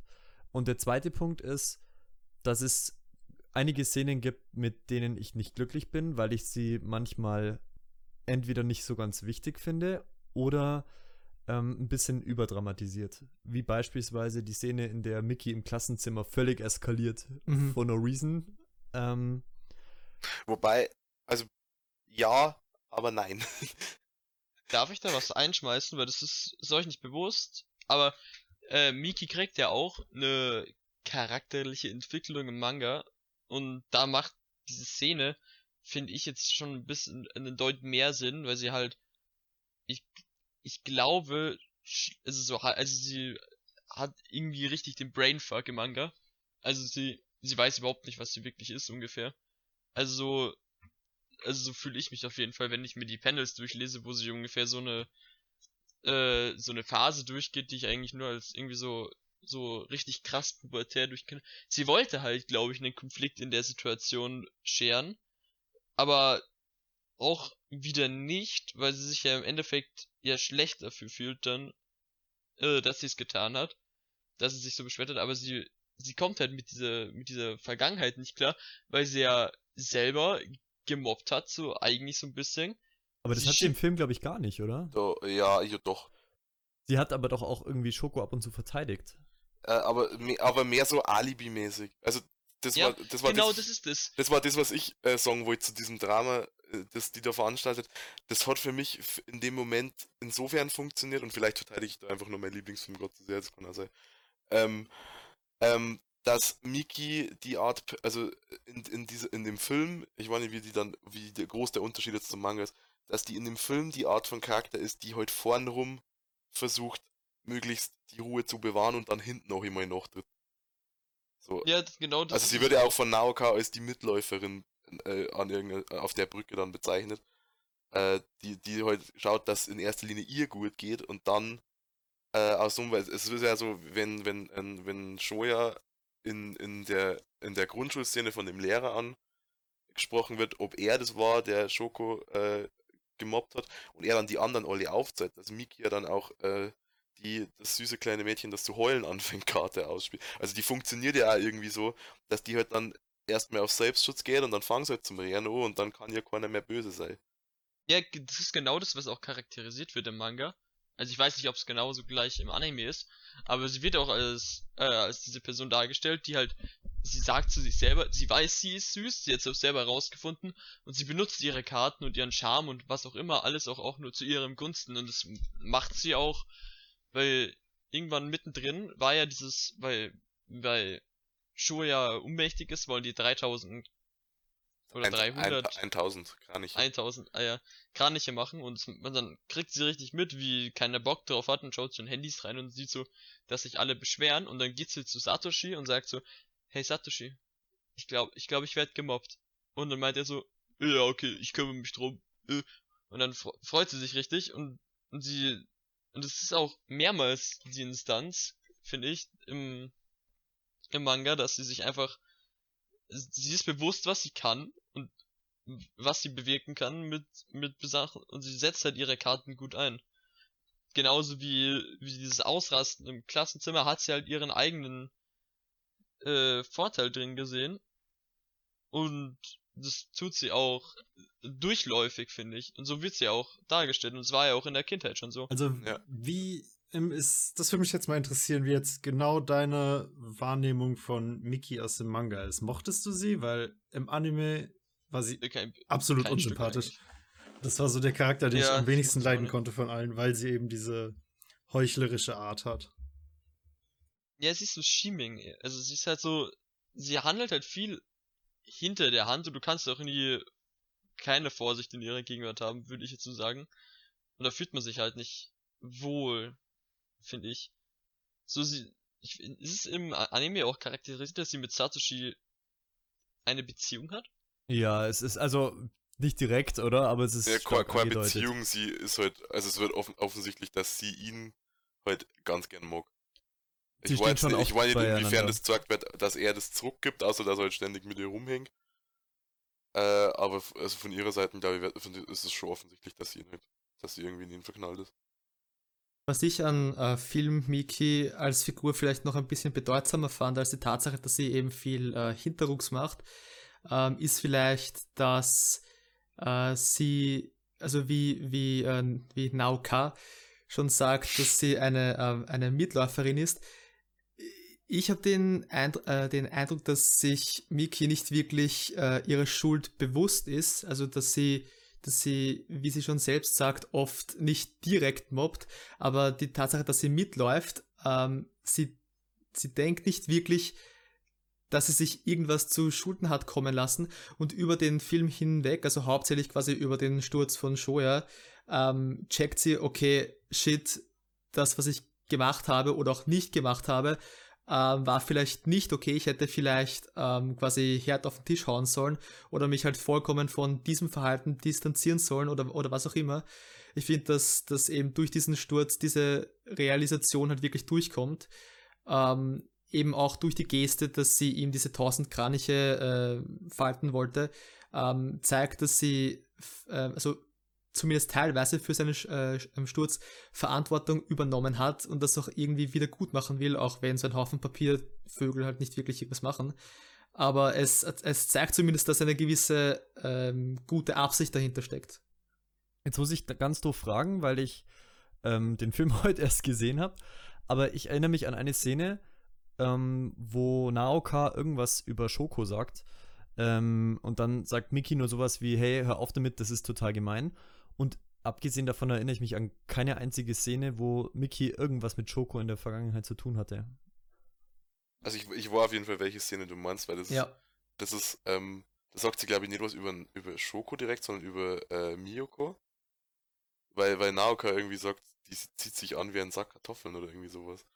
Und dann Ey, kommt ach von- so, ich dachte, das wäre auf Shoko Und dann bezogen. und dann, also ich habe das irgendwie immer auf, auf, auf, auf Miyo- Miyoko bezogen. Wird was auch auf beide bezogen. Äh, und, und, und die Reaktion ist dann so, äh, so quasi, ja, das sagt man aber nicht, aber halt auch schon mit so einem, mit so einem Lacher dabei, so, Ja. was? Also so, Echt? Nee. Ja, Also ich glaube nicht, dass die im Deutschen lacht. Also, ja, also sie lacht, sie lacht falsch, nicht lautlos, aber es ist mehr so, so also quasi Kichern. ein Kichern während dem Satz. Okay, also- wow, vielleicht täusche ich mich echt. Ähm, und, ich, und, und, und das sind so Sachen, die kämen immer wieder vor. Das ist, es, es ist schon so, dass die Schoko mehr oder weniger mit diesem, das ist aber gemein auch an manchen Stellen so, gerade wenn es um dieses Buch geht, wo die immer reinschreiben, in Schutz nimmt. Aber wenn irgendwer dann ihr quasi wieder Kontra gibt und sagt, ja, aber ich finde das halt nervig, dann sagt sie, ja, stimmt schon. So. Also es ist, Sie ist scheinheilig. ja, Naja, gut, aber ich finde, damit zeigt sie noch mehr guten Willen als alle anderen. Findest du? Was? Ich finde, dass das überhaupt Scheinheiligkeit was ist nicht sagt, ja. unbedingt von gutem Nee, Willen ich finde es, ich weiß nicht, ich- sie ist ja zumindest eine, die, die überhaupt mal die Partei von Schoko ergreift, was die anderen ja gar nicht tun. ja, aber halt auch nur so, also so, so, finde ich so alibimäßig wieder. Das ist halt so, jetzt habe ich einmal was gesagt, jetzt kann ich den immer kacke finden. Nee, das denken sich Kinder nicht. Ah, das glaube ich nicht. Ich glaube nicht, dass, dass Kinder sich das denken, weil Schoko in dem Moment gar nicht dabei ist. Ein Kind denkt sich, wenn ich jetzt Schoko verteidige, mache ich mich unbeliebt. Das denkt sich ein Kind. Aber nicht, wenn Schoko dabei ist, weil Schoko ist ja dabei, wenn sie dieses, dieses Heft Ja, aber. Schoko hört es ja sowieso nicht. Ja, aber du merkst ja, also da, wenn, wenn du da sagst, ähm, da denkt der Kind nicht drüber nach, dann musst du aber auch merken, dass die Kinder oft nicht drüber nachdenken, dass die sie gar nicht hört. Weil sie reden ja einfach, also das ist vielleicht auch für den Zuschauer natürlich, aber sie reden halt einfach ganz normal mit ihr. Aber das glaube ich nicht, weil das, ähm, weil das beispielsweise Shoya ja doch auf, oft auch ausnutzt, dass er sie nicht hört. Wenn er sie zum Beispiel von hinten anschreit oder sowas. Ja, ja, schon, aber er ist ja zum Beispiel dann auch uneinsichtig, wenn sie irgendwie versucht, und das ist dann vielleicht auch wieder so, so ein Mobbing-Punkt, ähm, wenn sie dann irgendwie in Zeichensprache versucht, ihm was zu sagen und er einfach nur sagt, mach deinen Mund auf, so. Ja, klar, er will seine Macht ausspielen. Das ist ja, Ja. ein ganz typisches, typisches äh, Kennzeichen von Mobbing, dass einer eine Machtposition hat, die er ausnutzt Ja, und eine andere Person dann dadurch unterdrückt. Und in dem Fall ist es halt unter anderem, dass er hören und reden kann und Schoko das halt beides nicht kann oder nur eingeschränkt. Also ich denke, das ist, das ist in dem Fall einfach Teil des Mobbings.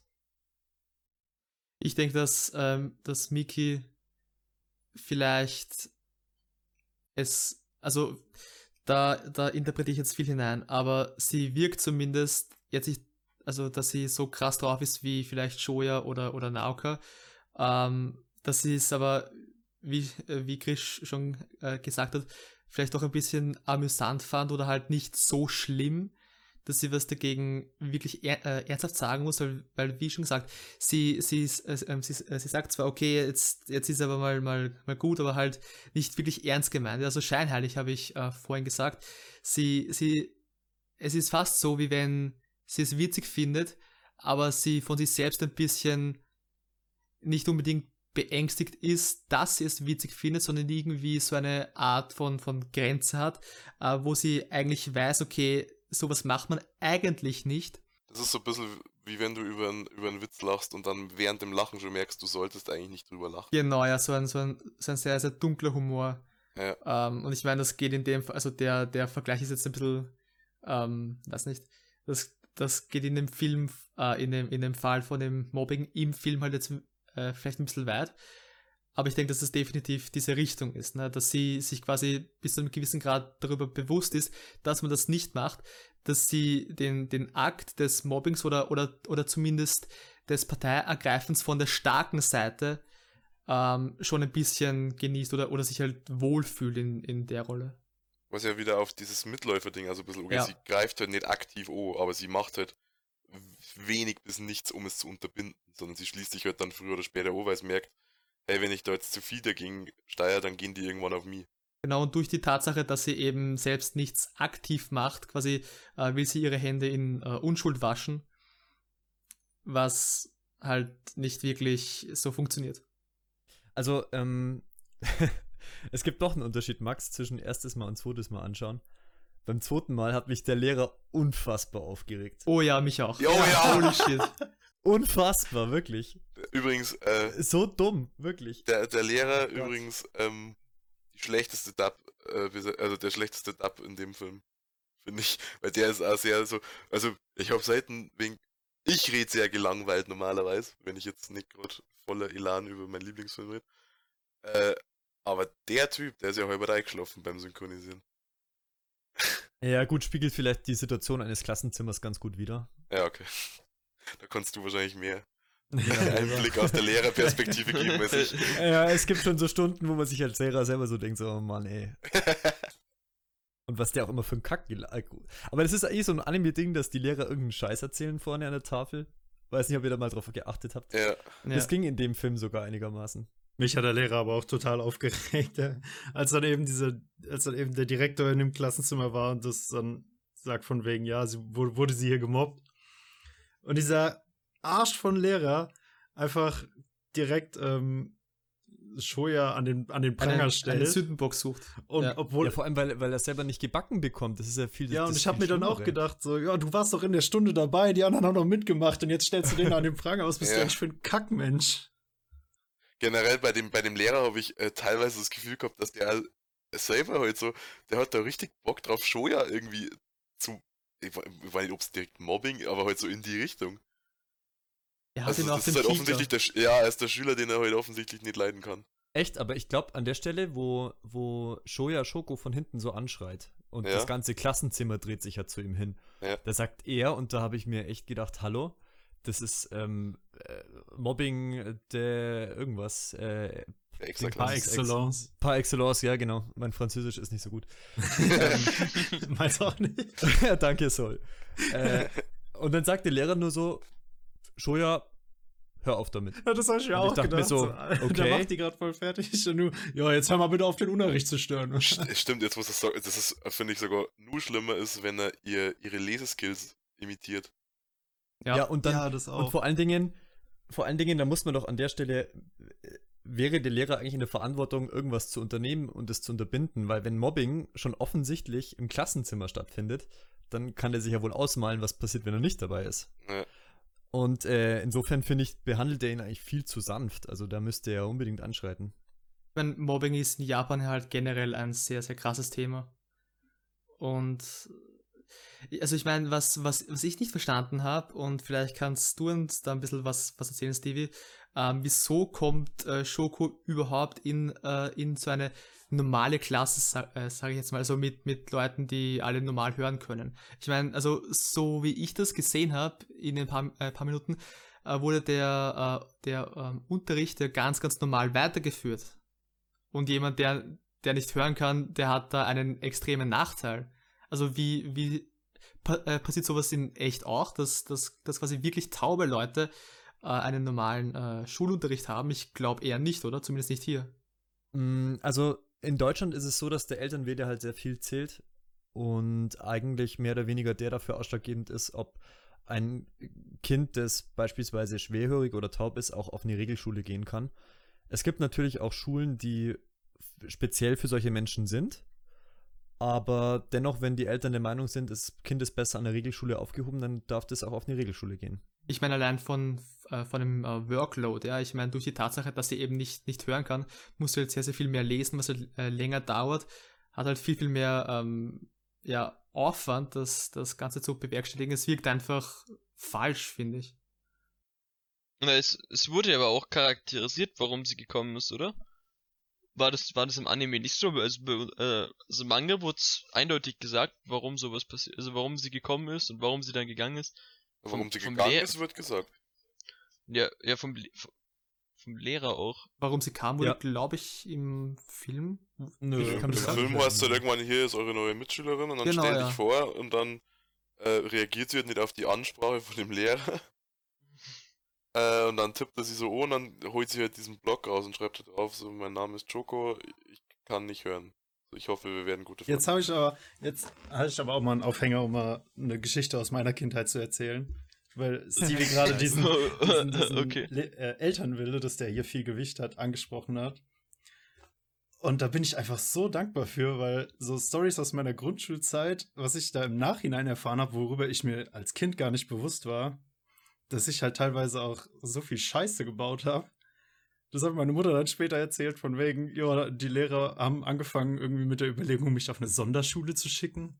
Und ich denke so, Alter, Oh, Vater. Ah, da, da, kann, da kann ich anknüpfen. Das, Ja, das also- also- dankbar, also- dass es also- nicht weil diese Lehrer. Also, also, ne, also neben mit Sonderschule, aber also, also das Ding ist, ich bin motorisch zu, Hochbegabtenschule, na, oder? ich bin motorisch zu dumm, einen Stift so zum Häuten, wie man einen Stift eigentlich hält. Ich, ich halte einen Stift irgendwie falsch und ich halte ihn sehr, sehr krampfig. Und mir ist halt von der ersten Klasse weg immer gesagt worden, so wenn der mal in die höheren Klassen ist und mehrere Seiten schreiben muss, dann stirbt der ungefähr. so, äh, Und, und ich habe dann irgendwie, keine Ahnung, meine Erstklasslehrerin hat wohl irgendwie scheinbar in der ersten Woche schon vorgeschlagen, so, ob sie mich nicht auf irgendeine so Montessori-Schule schicken und keine Ahnung. Im Endeffekt habe ich irgendwann mal Ergotherapie gemacht, die mir auch nichts geholfen hat. Äh, aber das, das war dann so, ich bin ehrlich gesagt ganz froh drum, dass ich da nicht hin muss, weil ich habe mich so, das war so, also wie meine Mom mir das erzählt hat, war es so der Punkt, wo du dich so an deine Klasse und dein neues Umfeld gerade gewöhnt hast und so die ersten Freunde gefunden hast. Aber ist es dann so, dass du Probleme beim Schreiben hast, wenn du lange schreibst? Naja, ich meine, mir tut halt die Hand irgendwann weh, aber das passiert ja jedem Ja, gut, irgendwann. aber ja, ja. also ja ich, gut, aber dann. ich, ich, das ist so, es ist halt, ich weiß halt nicht, wie, wann oder wie stark der Schmerz bei anderen Leuten ist. Ich habe jetzt so in meiner Abschlussprüfung in Deutsch siebeneinhalb Seiten geschrieben und da war danach dann schon so, dass ich mir gedacht habe, also halten wir hier noch Möglichkeit, nichts mehr schreiben. Äh, Das aber, glaube ich, jeder. aber so, also es ist jetzt nicht so, dass ich mich dann daheim hingekriegt habe und mir gedacht habe, Alter, fuck, ich kann meine Hand irgendwie nicht richtig. Irgendwo, also es ist eigentlich, meiner Meinung nach ist immer alles ganz normal gewesen, außer halt, dass ich halt den Stift nicht richtig halte. Generell aber meine, meine boah, ey, Grundschulzeit ist so, da könnte man wahrscheinlich einen eigenen Podcast drüber halten. Aber meine, meine, meine Grundschule war so der, der, das komplette Gegenteil von dem Lehrer, was halt in Silent Voice dargestellt wird, weil er vernachlässigt äh, quasi seine pädagogischen Pflichten und ich glaube, so im Nachhinein, meine Grundschullehrer haben sich richtig auf diesen pädagogischen Teil ein, wirklich was drauf eingebildet, sage ich mal. Dass sie so überpädagogisch und so, ja, ich, ich als Lehrer erkenne das so, dass ihr Kind irgendwelche Störungen hat und ach du Ach Scheiße. du Schande. So, so Aber Was wurde dir da attestiert außer Sonderschule, wenn ich fragen darf? Oder? Also wenn du drüber reden möchtest, weil du ja, das klang jetzt so, als hätte sich das auf dich bezogen. Ne, man man kann's auch- kann's noch mal wiederholen, den ersten auf mein Bildschirm ist ausgegangen. Achso, ähm, Was, was, was sie dir attestiert haben. Oder der Grundschul, der, die Grundschullehrer, Lehrerin. Okay, jetzt muss ich, jetzt bin ich ganz kurz dumm. Was ist attestiert? Ähm, äh, zugeschrieben. Ein, also welche, Attest. einer Test. Also Für wa- irgendwas was, ist ein was dir Beleg? quasi fehlt, Och, bei ihrer zugeschrieben, Meinung nach. was sie mir Verschiedene hat, Sachen. dass ich halt Alles. quasi durchgehend den Unterricht störe, nicht aufpasse und sowas und daher das alles Ja. kommt. Aber den ganzen Hintergrund dazu, ich werde jetzt nicht zu viel darauf eingehen, aber Ja, ist das, ja klar. das hatte alles einen Grund, warum ich das so gemacht habe. Mhm. Und den haben die einfach vollkommen außer Acht gelassen, weil sie halt gedacht haben, ja, sie sind im Recht, der ist irgendwie gestört. Von meinem Bruder, der war auf der gleichen Grundschule, da war eine ähnliche Situation mit diesem Hintergrund, ja, wir haben Recht, das, das ist so. Und im Nachhinein fand ich das einfach so lustig, aber ich will auch ehrlich gesagt da nicht dann in der Position von meiner Mutter sein, den ganzen Lehrern als zu widersprechen und was sie da für einen Scheiß reden. Hm. Äh, um ähm, von der Schule auf den Film zurückzukommen. Aber vielleicht Äh, besser. das, das ist, äh, ja, also ich konnte es so halbwegs flüssig übergreifen mal, ähm, weil ich gerade gesagt habe, dass ich mich so, also dass ich heute nicht von meiner Grundschule weg wollte äh, und so. Äh, in der dritten, vierten Klasse hätte ich doch ganz gern wegmingen. Äh, was auch den, der Grund war, ist vielleicht, warum ich ähm, mich, äh, warum mir der Film, warum mir der Film so gut gefällt, weil mir der tatsächlich persönlich sehr nahe liegt. Äh, weil ich mich in der dritten, vierten Klasse, ohne da jetzt im Detail drauf einzugehen, äh, so zwei, drei Kackkinder in der Klasse gehabt habe, die halt, äh, also sagen wir mal so, ich bin ungern in die Schule gegangen. äh, ich wurde wahrscheinlich faktisch gemobbt, eine Zeit lang. Ähm, deswegen kann ich mich dann in Schoko sehr gut reinversetzen. Ich komme mich allerdings dann, äh, pro, Klassen weiter, genauso gut in Shoya reinversetzen, der äh, das bis zu einem gewissen Punkt wahrscheinlich in der kindlichen Naivität gemacht hat mit, keine Ahnung, was interessiert mir das, wie weit es dem, dem oder wie nah das dem anderen geht, weil dir fehlt ja oft die Perspektive als, was sind die Sechstklässler, dass du wirklich drüber nachdenkst, was richtig eigentlich bei wem anders oh, wenn ich jetzt irgendwie kacke zu dem bin. Also ich war halt einmal ein ziemlicher Kackmensch. So, um da wieder auf den Film zurückzukommen. Deswegen liegt mir der sehr nah, deswegen mag ich den wahrscheinlich auch so gern. Da bin, da bin ich, äh, ja, Joma gerne, ich habe schon viel geredet. Ähm, na, ich äh, wollte nur, nur ganz kurz was äh, einhaken. Ich bin mir gar nicht so sicher, und das ist jetzt was äh, Generelles, dass Kinder in dem Alter das wirklich so naiv machen. Ich denke, ab einem bestimmten Punkt, und ich denke so circa, keine Ahnung, sagen wir 10, 12 Jahre, ähm, was, was die in den Filmen ja ungefähr sind, zu der Grundschulzeit, ähm, da lernen Kinder, oder vielleicht ist es auch ein, ein bisschen früher, ähm, quasi dass sie selbst verletzt werden können und ich meine es nicht körperlich, sondern eher ähm, seelisch. Und dadurch, dass sie quasi lernen, okay, mir kann seelisch wehgetan werden, lernen sie auch, okay, anderen Kindern kann auch seelisch wehgetan werden und sie, sie ähm, lernen quasi, wie sie anderen wehtun können, was sie damit anrichten, die, die Tragweite, das ist, das ist ihnen halt nicht wirklich klar, aber ich denke schon, dass das oft durchaus bewusst geschieht. Und Stevie, du kannst vielleicht da ein Das bisschen was dazu äh, sagen. also, dann habe ich, dann hab ich das vielleicht falsch ausgedrückt, weil das habe ich äh, jetzt im Groben auch gemeint. Achso, okay. Also natürlich, natürlich äh, ist dir schon bewusst, wenn du jetzt halt kacke zu den Menschen bist, dass dem dann nicht gut geht, Ja. äh, wie, wie weit halt das dann oder wie tief das dann eventuell sticht. Das ist dir wahrscheinlich selten dann bewusst. So. ja. Und ähm, was ich sagen wollte, ähm, ich bin bei Grisch, weil ich finde, dass die, gerade die ersten, die ersten 15 Minuten sind es, glaube ich, echt richtig, richtig gut sind. Vor dem Hintergrund, weil ich, glaube ich, die organische Dynamik in der Klasse ganz gut nachvollziehen konnte und als, als sehr authentisch empfunden habe. Die ähm, Schoko kommt ja in die Klasse und kriegt aufgrund dessen auch, weil sie eben nicht hören kann oder nur ganz, ganz schlecht. Sie hat ja auch ein Hörgerät. Kann sie hören? Weiß ich gar nicht. Bisschen wahrscheinlich, oder? Ja, so, Ja, so ich schätze mal so minimal, weil sonst könnte sie ja nicht äh, im groben Worte formen. Ganz, ganz Ja. kurz, äh, ganz, ganz, ganz kurz. Max, du kannst uns da vielleicht ein bisschen mehr erzählen. In der Mitte des Films gibt es so eine Szene, wo sie beim Arzt sind und die Oma und ich glaube die Schwester dann noch ziemlich traurig reinschauen und Shoko äh, irgendwie checkt, dass, dass, dass irgendwas nicht funktioniert und dann bekommt sie ein neues Hörgerät, dieses ganz, ganz äh, knallrote. Ähm, wird das im Manga vielleicht weiter ausgeführt? Weil ich kann mir gut vorstellen, dass sie da irgendwie so ein, also so eine, so eine Di äh, Diagnose bekommt, so, äh, also irgendwie, dass es nicht besser werden wird oder, oder dass sie halt vielleicht ganz taub wird. Gibt es irgendwas im Manga, was quasi weiter ausgeführt wird? Ähm, zur Mitte des Films hast du gesagt. Also Ja, ich weiß nicht, nach diesem. Anfangsarg. Ja. Also quasi, wo sie schon äh, 18 ist oder, oder, oder fast 18 vor ihrem Geburtstag halt. Sie liegt dann irgendwie auch weinend im Bett. Ja. Ja. Oh, ähm, glaube, das war. gerade fällt mir nichts ein, aber ich kann eigentlich halt nochmal nachschauen und ich kann es zum Laufe der nächsten fünf Minuten sagen, wenn du möchtest. Das, das war, das war glaube ich, nach der Mondszene, oder? Weil sie da hat, da hatte sie noch das alte Hörgerät, oder? Wie, wie sie die, die Haare quasi im äh, Ja. Pferdeschwanz hatte. Ja. Äh, nee. Nee, da hatte sie wenn schon sie, wenn das sie den Rote. Pferdeschwanz macht, hat sie schon das Rote. Na, weil ich weiß, dass sie zweimal so im Bett liegt und die Beine irgendwie so ähm, strampelt und, und Ja, aber, aber, die Kante ja, so aber, aber da, da geht es darum, dass sie schon ja so halt gesagt hat, dass sie ihn mag und er hat Genau, nicht ja, genau. Einmal wegen dem und einmal halt wegen der, Ja, beim also zweiten, dem, dem also beim zweiten. Mal, wo sie mit den Beinen strampelt, da geht es darum, dass er sie gefragt hat, ob sie mitkommt in den Freizeitpark. Da bin ich wirklich, ich hatte den Ja. Eindruck, okay, ja, dann, dann war das so. Die, die Details. Ich weiß das, ich habe den Film vor äh, um halb acht habe ich ihn beendet. Vor einer Stunde ungefähr. Äh, vor zwei Stunden ungefähr. äh, aber äh, Stevie, du warst vorher bei der Anfangsszene ich glaube, da Ähm, ja, genau, genau. Ähm, also ich, ich denke, dass es, dass es insgesamt sehr organisch war.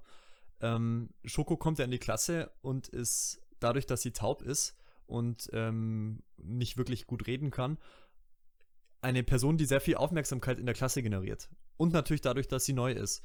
Und äh, Shoya, der auch so ein bisschen als Klassenclown dargestellt wird, das sieht man zum Beispiel an der Stelle, als er Schoko danach äfft beim Vorlesen, ähm, muss dadurch, dass Schoko in die Klasse kommt, von seiner eigenen Aufmerksamkeit, und das ist ja der Grund, warum man dieses, dieses Rumkaspern macht, muss er ganz viel davon ein, einbüßen. Und ich verstehe dieses Mobbing von Shoya gegenüber Schoko auch so ein bisschen als Rache, dass sie jetzt in, der, in die Klasse kommt und ähm, ihm so ein bisschen die Show stiehlt. Und dadurch, dass sie auch ein besonderes Kennzeichen hat, nämlich ihre, ihre besonderen körperlichen Eigenschaften, ähm, hat er auch genügend Angriffsfläche, dass dieses Mobbing stattfinden kann. Und dann noch dieser super inkompetente Lehrer. Ähm, das hat für mich alles ein Szenario gemacht, wo ich das Mobbing, wie es entstanden ist, äh, gut nachvollziehen kann und auch sehr authentisch fand. Und äh, ähm, abgesehen davon fand ich auch die Szene, wo der Soundtrack von The Who heißt die Band, glaube ich, oder? Ja. Wo, wo, die, äh, wo der Soundtrack von The Who kam und er dann wie so der größte Checker da den Schulgang langläuft und so. Das hat er auch von dem, wie es inszeniert war, finde ich, ähm, einiges hergemacht, diesen, diese erste 15 Minuten. Ja, wobei ja, wenn ähm, My Generation von, also ähm, das Lied von The Who läuft, ist es dann nicht, ist es doch nicht nur so, dass halt, also da ist ja Schuck, glaube ich, noch nicht in der Klasse, die kommt am Ende vom Lied. Äh, das ist ja so dieser, dieser Alltag, den der mit seinen Freunden irgendwie bestreitet, oder? Ja, genau. Und Genau, er ist ja. halt irgendwie so der, der Checker. Er hat, Ja. er ist der, der die Aufmerksamkeit Er ist, generiert. er ist so der Mittelpunkt der lang. Gruppe. Ja. Ja, genau. Er ist der Mittelpunkt aus seiner eigenen Sicht wahrscheinlich des, der, der ganzen, der ganzen Erde. Alles dreht sich um ihn und er läuft wie so ein Checker da den, den Schulgang lang. Also Ja. das irgendwie hat das alles, hat das alles zusammengepasst, fand ich. Und ich, und ich finde auch, dass ähm, das Mobbing äh, auch irgendwo in seiner ganzen äh, da haben wir wieder bei, du, teilweise unterschätzen Kinder, glaube ich, die Tragweite von sowas, aber auch trotzdem in seiner ganzen Grausamkeit dargestellt wird, wenn die ihr diese Hörgeräte klauen.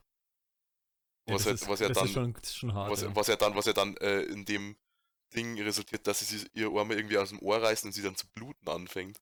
Und erst da dann irgendwie, glaube ich, also das ist das Letzte, das sie ihr klauen. So. Weil sie erst da dann checken, das tut eventuell auch weh, wenn dir das aus dem Ohr gerissen wird. Max, du wolltest gerade eben was sagen?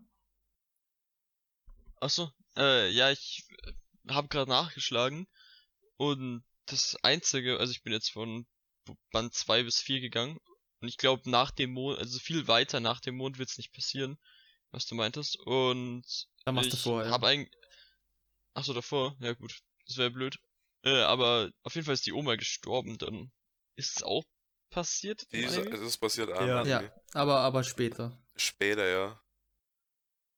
Ne, das war zu Band 4. Also Band 4 Mitte ist sie jetzt gestorben und da war, also das war auch das einzige, wo äh, die Oma wirklich aufgetaucht ist bisher. Also außer ich habe jetzt sch schlecht übersprungen. Das Weil die ja im Anime, also im, im Film kommt, kommt die ja auch nur so am Rande halt, sie, sie lebt halt irgendwie bei denen und sie hat, glaube ich, kurz bevor sie stirbt, so ein äh, Gespräch mit Yuzuru, wo es irgendwie darum geht, ähm, dass Yuzuru äh, auch mal an sich selbst denken soll und nicht nur an ihre Schwester. das habe ich gerade gelesen. Äh, und, und Yuzuru schläft dann neben ihr und dann ist sie auch, glaube ich, tot. Ja. Mhm. Das war auch. Ich meine, was halt auch sein kann, ist, dass es eine Szene ist, die es nur im Anime gibt. Das mit dem Arzt. Ja. Was vielleicht ein, ein, was vielleicht ein weiterer Grund für den Selbstmordversuch sein kann, weil sie irgendwie denkt, okay, es wird Ja. nicht besser. Und auch, auch da, äh, also es, es, es, es Mittel, ähm, also ich meine, du, es wird ihr, dir ja so nicht gesagt, ähm, aber ich finde es dann ganz interessant, dass es halt um das Mädchen geht, das nicht hören kann. Es ist ja an sich ein weit verbreitetes Ding, dass äh, quasi Mundbewegungen ohne Ton, das passiert ja immer wieder mal in Anime und auch in, an, in anderen Medien. Ich finde es dann in, dem, in der Hinsicht irgendwie ganz cool, dass es halt, es geht darum, dass der, der Person, die nicht hören kann, was vermittelt wird, äh, und die das logischerweise nicht hört, und trotzdem auch schon reagiert, während die anderen, die daneben sitzen, die die Nachricht quasi aufnehmen und eigentlich wahrscheinlich äh, erstmal äh, vermitteln müssen oder sollen. Und sie aber eigentlich schon war, worum es geht. Das fand, fand ich eigentlich irgendwie ganz cool. Spannend ist ja eigentlich auch, dass man als Zuschauer ja eigentlich diese Nachricht auch nicht hört. Ja, ja das meine ich ja. Ach so, dann habe ich, okay, dann habe ich das gerade falsch verstanden. Nein, weil es ähm, ursprünglich, Weil du ja, weil du ja irgendwie die ging, äh, Perspektive von Shoko einnimmst. genau, also Ja. ob sie, ob sie quasi nur schwerhörig ist oder halt ganz taub. Habe ich mich Wobei mich dadurch, gefragt. dass sie ein Hörgerät hat, gehe ich davon aus, dass sie schon ein bisschen was hört. Ja, ich schon, kenne mich aber- jetzt nicht so gut damit aus, aber Na, Na, Naoka sagt ja zum Beispiel in diesem Riesenrad, also in diesem Video, was die da machen, oder was halt ver vermeintlich versteckt irgendwie aufgenommen wird, ähm, dass sie langsam spricht, damit äh, Schoko mitkommt oder irgendwie so. Also, ja, aber das kann auch am Lippenlesen liegen. Ja, aber werden solche Ja. Leiden nicht, nicht immer schlimmer mit der Zeit? Also ich kann mir gut vorstellen, dass sie irgendwie als, als Kind vielleicht schwer hört und dann halt mit der Zeit, vielleicht auch schon in den Teens, halt vielleicht ganz das, das Gehör verliert. Gibt es ja, nicht bin ich jetzt echt? leider nicht in der Materie, Das da kann kenne ich mich kann leider schon sein, gar dass nicht das aus. gibt. Würde ich jetzt auf jeden Fall nicht ausschließen. Ja. Ja, viel trägt natürlich auch dazu bei, um jetzt, jetzt bleibe ich doch nochmal kurz bei der Anfangsszene, dass der Film einfach wunderschön animiert ist. Mhm. Und ähm, ich meine, es, es liegt halt einfach ein großer Fokus darauf, dass die Figuren durch ihre Gestik miteinander kommunizieren. Und das, da spielt halt, dass Kyoto Animation das Ganze animiert hat, spielt dem Ganzen dann natürlich einfach in die Karten. Ja, Mann. Das, ich glaube, das kann jemand, selbst jemand, der den Film nicht mag, und ich würde nicht mal sagen, dass ich ihn nie, nicht mag. Ähm, ich glaube, das muss selbst jemand, selbst ein Hater muss das dem Film zugestehen. Auf jeden Fall. Ja. Audiovisuell macht der echt viel her. Das ist einer der großen Bonuspunkte, dem ich dem Film zuspiele. Äh, Was mir halt aufgefallen ist, und ich weiß nicht, ob das ähm, mehr zufällig war oder äh, also ich weiß nicht, ob das wirklich so eine Intention von den Macher war. Es gibt ganz oft irgendwelche Shots auf vermeintlich äh, nebensächliche Sachen, irgendwie eine, eine Blume, die an, an, an irgendeiner Wand wächst oder sowas. Ähm, und es ist immer so, dass äh, je weiter das, du im Bild quasi von der Mitte weggehst, desto unschärfer wird's. Und das sind, meine ich, fast alle Szenen, die zum, irgendwie mit Shoya, also äh, keine Ahnung, Shoya führt irgendwie eine Konversation oder so, also ähm, also sie stehen irgendwie mit ihm in Verbindung. Und in der letzten Szene, wo der auf diesem Schulfest steht und sich dazu entschließt, ähm, quasi seine Isolation aufzugeben und diese ganzen Kreuze von den Gesichtern fallen und so, gibt es Diese Szene ist so geil. Ja, Die Mann. ist richtig, Oh, richtig ja. geil. äh, da gibt's auf, auf jeden Fall gibt's so einen Shot auf seine Füße, was ja wieder vermeintlich so, warum? Also so wirklich nur so von, von der, keine Ahnung, von der Wade abwärts oder so. Und da ist es nicht so, sondern da ist das ganze Bild scharf. Und da habe ich mich gefragt, ob das irgendwas damit zum dort, dass jetzt die Isolation aufgeben hat und quasi nur nimmer einen Fokuspunkt hat und alles außenrum ausblendet, sondern halt jetzt bewusst versucht, so viel wie möglich wahrzunehmen. Das, wie gesagt, das ist vielleicht ein bisschen sehr weit hergeholt, aber das ist mir jetzt halt zufällig aufgefallen. Finde ich jetzt gar nicht so. Das ist mir gar nicht Aber- aufgefallen, ja. ich glaube, das sieht nicht. man auch erst, wenn man den Film 20 Mal gesehen hat. Aber es ist Äh, interessant, finde ich. Also, Ja, ähm, ist mir persönlich jetzt auch nicht aufgefallen. Da kann ich nur wieder drauf zurückdenken, dass eigentlich Anime und Manga komplett unterschiedliche Enden haben. Und das wurde gar nicht so äh, gefestigt, beziehungsweise halt überhaupt äh, angespielt im, im Anime, äh, Manga. Irgendwie finde ich, alleine dadurch unterscheiden sich die Werke auch so stark, dass ab dem, äh, wo sie das Filmprojekt halt fertig machen wollen würden, nach dem nach dem Sturz von Shoya, dass sich da eigentlich dann die Wege relativ stark trennen, wo es davor noch eigentlich relativ gleich war, danach die jeweils ihre eigenen Enden suchen, weil ich glaube auch, dass das willentlich passiert ist, weil wenn du alles, was, also natürlich ist willentlich, willentlich passiert so, ich meine, äh, weil wenn du alles jetzt noch eingeschrieben hättest, was weil du bist ja bei dem Sturz erst bei Band 5, Band 5 Ende. Und du hast noch komplett zwei Bände, die dann über diesen, äh, dieses Filmprojekt spielen und dann wie er in die nächste Klasse mit Shoya, äh, mit äh, Shoko geht. Oder wo er halt dann auf diese anderen Leute trifft. Also diese, ich weiß nicht mehr wie sie heißen. Der eine Blonde und der dicke, seine Tomohiro. Kindheitsfreunde halt. Nein, seine Kindheitsfreunde, die ihn dann auch gemobbt haben. Kazuki und Ach so, Gott, Shimada. Shimada, oder? ich war gar nicht, wird der mal mit dem Namen erwähnt? Den habe ich jetzt nämlich auch nicht im Kopf. Ja, der eine Typ, der halt am Stand war beim, beim ja, Fre Kas- Freizeitpark. äh, Kazuki? Und der dicke Kleine, Ja, keine Ahnung, der weiß nicht, ob der einen Namen hat. der schwarzhaarige. Ja, ich weiß schon, wenn es mal der hat der einen Namen? Hat der einen Namen? Ich weiß es gerade auch nicht. Bestimmt hat er einen Namen. Schau auf meine Anime-List, da habe ich schon manches Geheimnis herausgefunden. Na, also, es, also was ich gesagt haben wollte, war, dass, äh, dass sich da halt diese Wege relativ stark trennen, weil es geht ja dann einmal zum Fortführen der Story und einmal zum Abschluss der, also dieser, also im, im Anime geht's zum Abschluss dieses Grundgedanken, finde ich. Also beziehungsweise auch ein wenig der Story, was eigentlich eher ein offenes Ende ist, aber ähm, was halt diesen, diesen an, also diesen Gedankenpunkt, den er überhaupt setzen will, der Anime, dass er da halt vervollständigt wird. Und im Anime, äh, im Manga geht halt eher die Story so ein bisschen weiter. Und es geht halt in seine Zukunft, also was halt da dann hauptsächlich äh, gedacht wird, was das halt in Zukunft mehr macht, was, wenn ich jetzt drüber so nachdenke, auch im Anime ein bisschen angedacht wird, aber ich finde, das ist eigentlich in beiden eine gute Lösung für die Sachen, die sie sein wollen. Aber dann, ich weiß nicht, ob, ohne den Manga zu kennen, widerspreche ich dir da jetzt. Ich empfand das Ende vom Anime nicht als offen. Nee, ich auch nicht. Gar nicht. Ich schon. Weil äh, es geht ja eigentlich auch darum, dass er sich selbst irgendwie akzeptiert. Und das ist durch diese letzte Szene ja dann irgendwie passiert. Und ich finde, das ist äh, ein rundes Ende. Absolut. Ja, oder beziehst du dich vielleicht mehr auf die wirklich, auf die Beziehung zwischen Shoya und Shoko? Ja, das, das wird aber auch im Manga nicht weiter charakterisiert dann. Das bleibt auch offen. Finde ich aber auch in Ordnung. Ich so, finde, das braucht sagen. der Film auch überhaupt nicht. Nee. Finde ich auch nicht schlimm. Ich wollte es nur gesagt haben, dass Mhm. sich zwei verschiedene Wege da trennen dann, die halt die Story anders äh, progressieren, finde ich.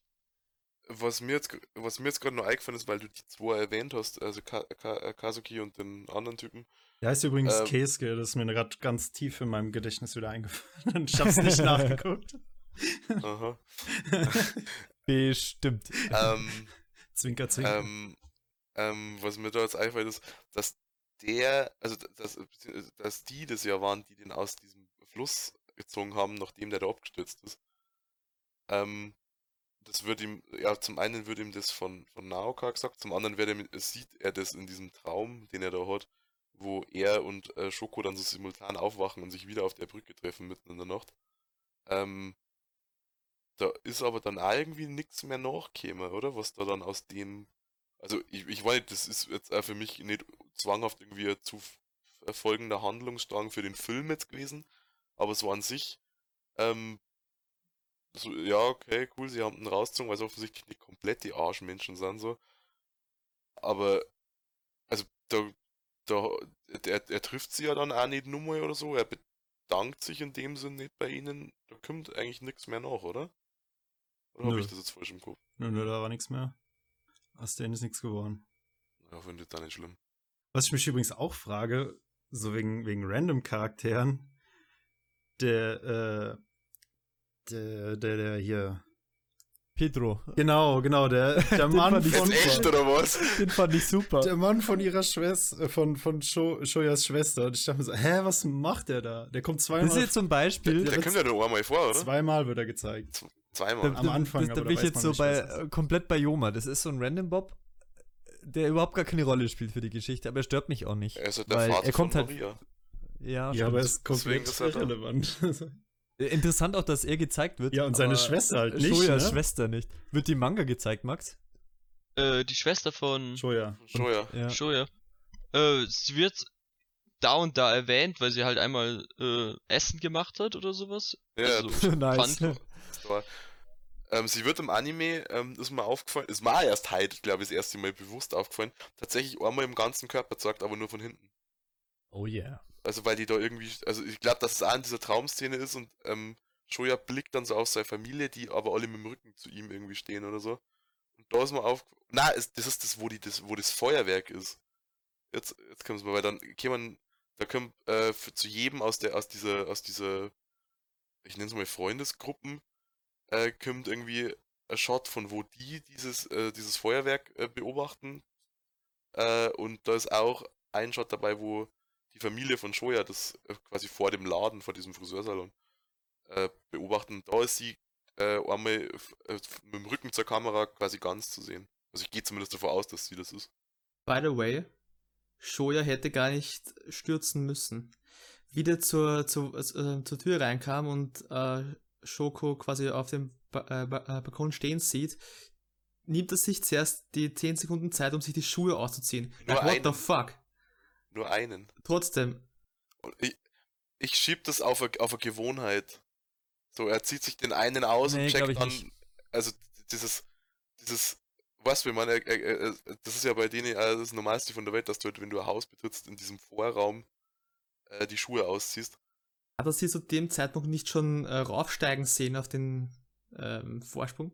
Ja, das fand ich, das ist, das fand ich auch so dumm, dass er, dass sie halt da raussteht. Ist, also, zuerst steht sie ja da und schaut nur. Ja, aber sie steigt sie- schon er- drauf er- und dann zieht er- er sich ganz sieht, schnell die wie Schuhe sie, wie, aus. sie, wie sie draufklettert äh, und dann mächt er los und versucht nebenbei diesen, diese Schuhe abzuschütteln und schüttelt dann einen ab und checkt dann aber selber, es ist eigentlich total überflüssig gerade, ob ich die Schuhe habe oder nicht und lä- läuft dann halt mit Armen los. Also ich habe die Szene ganz anders wahrgenommen und jetzt muss ich den Film verteidigen. Ähm, ich denke, wenn, wenn er jetzt sofort verstanden hätte, dass sie da runterspringen möchte von dem Balkon, hätte er so viel Adrenalin ausgestoßen, dass er wahrscheinlich auch nicht die Schuhe ausziehen würde. Ich habe die Szene eher so wahrgenommen, er sieht die ja durch diesen Vorhang Mhm. und er- schaut irgendwie auch so, als würde er gar nicht richtig verstehen, was gerade passiert. Ich glaube, er nimmt den, die Situation gar nicht so wahr im ersten Moment und will erstmal eigentlich nur gucken, was da los ist und zieht deswegen die Schuhe aus und realisiert dann, dass sie kurz davor ist, da runter zu springen und dann rennt er erst los. Dann rennt er voll gegen so den Stuhl. die. Ja, was. Ja, was dann aber wieder im Hinsicht auf Adrenalin ausgeschüttet wahrscheinlich Sinn macht. Also das ist das, wie sein, sein die Ziel im Fokus und schaut nicht, was sonst nur so da ist. Im, Im Manga ist die Szene tatsächlich auch ein bisschen anders. Weil sie fängt, also es fängt ganz normal an, wie er halt durch die Tür kommt. Aber er soll ja die Kamera holen Ja. von, Von von Yuzuru. Yuzuru am Anfang. Und damit fängt er auch an, er nimmt die Kamera und drückt ein bisschen auf ihr rum. Das ist im Film auch. Macht, macht im Film auch, er schaut noch, ob es nur Akku Ja. hat. Naja, und schaltet sie an. Versehentlich, weil er so, "Äh, was passiert jetzt? sagt er ungefähr. Und dann schaut er Richtung äh, Shoko und sieht so, wie sie, äh, wie sie da steht. und denkt so, Ja, sie schaut sich ja das Feuerwerk an. Und dann geht's weiter, wo sie auf einmal so langsam darauf steigt. Dann kommt ihr, dann kommt ihm das, also diese, äh, also diese Erkenntnis, dass er sich jetzt umbringen will oder so, äh, lässt die Kamera fallen statt sie wieder hinzulegen, rennt los, rennt gegen den Tisch und steht dann draußen und will sie retten. Aber da, statt dass dann äh, ein Gelände ist, also es ist ein Gelände, aber eins mit, wo man sich so festhalten kann drunter. Also wo man, er hatte seine Füße so unter dem Gelände und beim Anime war das ja komplett verschmissen, da war er, äh, äh, hebt er langsam mit den Füßen ab.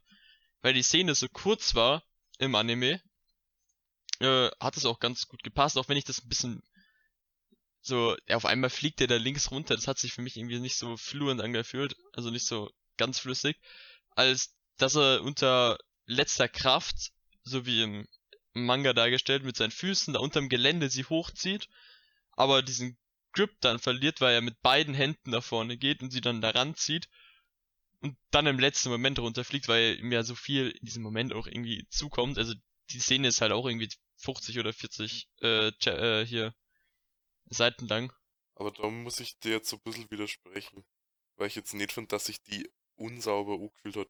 Weil, also in dem, in dem, in dem Anime haben die halt, also, so, wenn ich das jetzt richtig im Kopf habe, äh, eben nicht so ein Gelände, wo du dich unten einhackeln kannst, sondern halt einfach so ein, das ist halt so ein Stor, Ähm, Ding. ja, so ein Boden halt einfach. äh, und, ja. er- und er hängt ja ewig über dieser Kanten und er versucht sie halt hochzuziehen.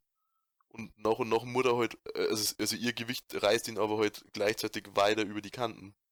ja, ja, klar, ich, ich, ich versuche die Szene auch nicht wirklich schlecht zu stellen, weil ich halt selber Todes äh, Gänsehaut beim ersten Mal schauen und beim zweiten Mal schauen kam mir halt durch Musik und äh, und auch alles wieder eine Gänsehaut. Und ich fand die Szene auch abgeschlossen, so wie es, aber ich hab's halt nicht verstanden, warum man sie verändert hat. Vor allem da in der nächsten Szene, wo dann äh, Yuzuru und die Mutter sich vor, vor seiner Mutter so verbeugen und zu sagen so, ja, tut mir leid.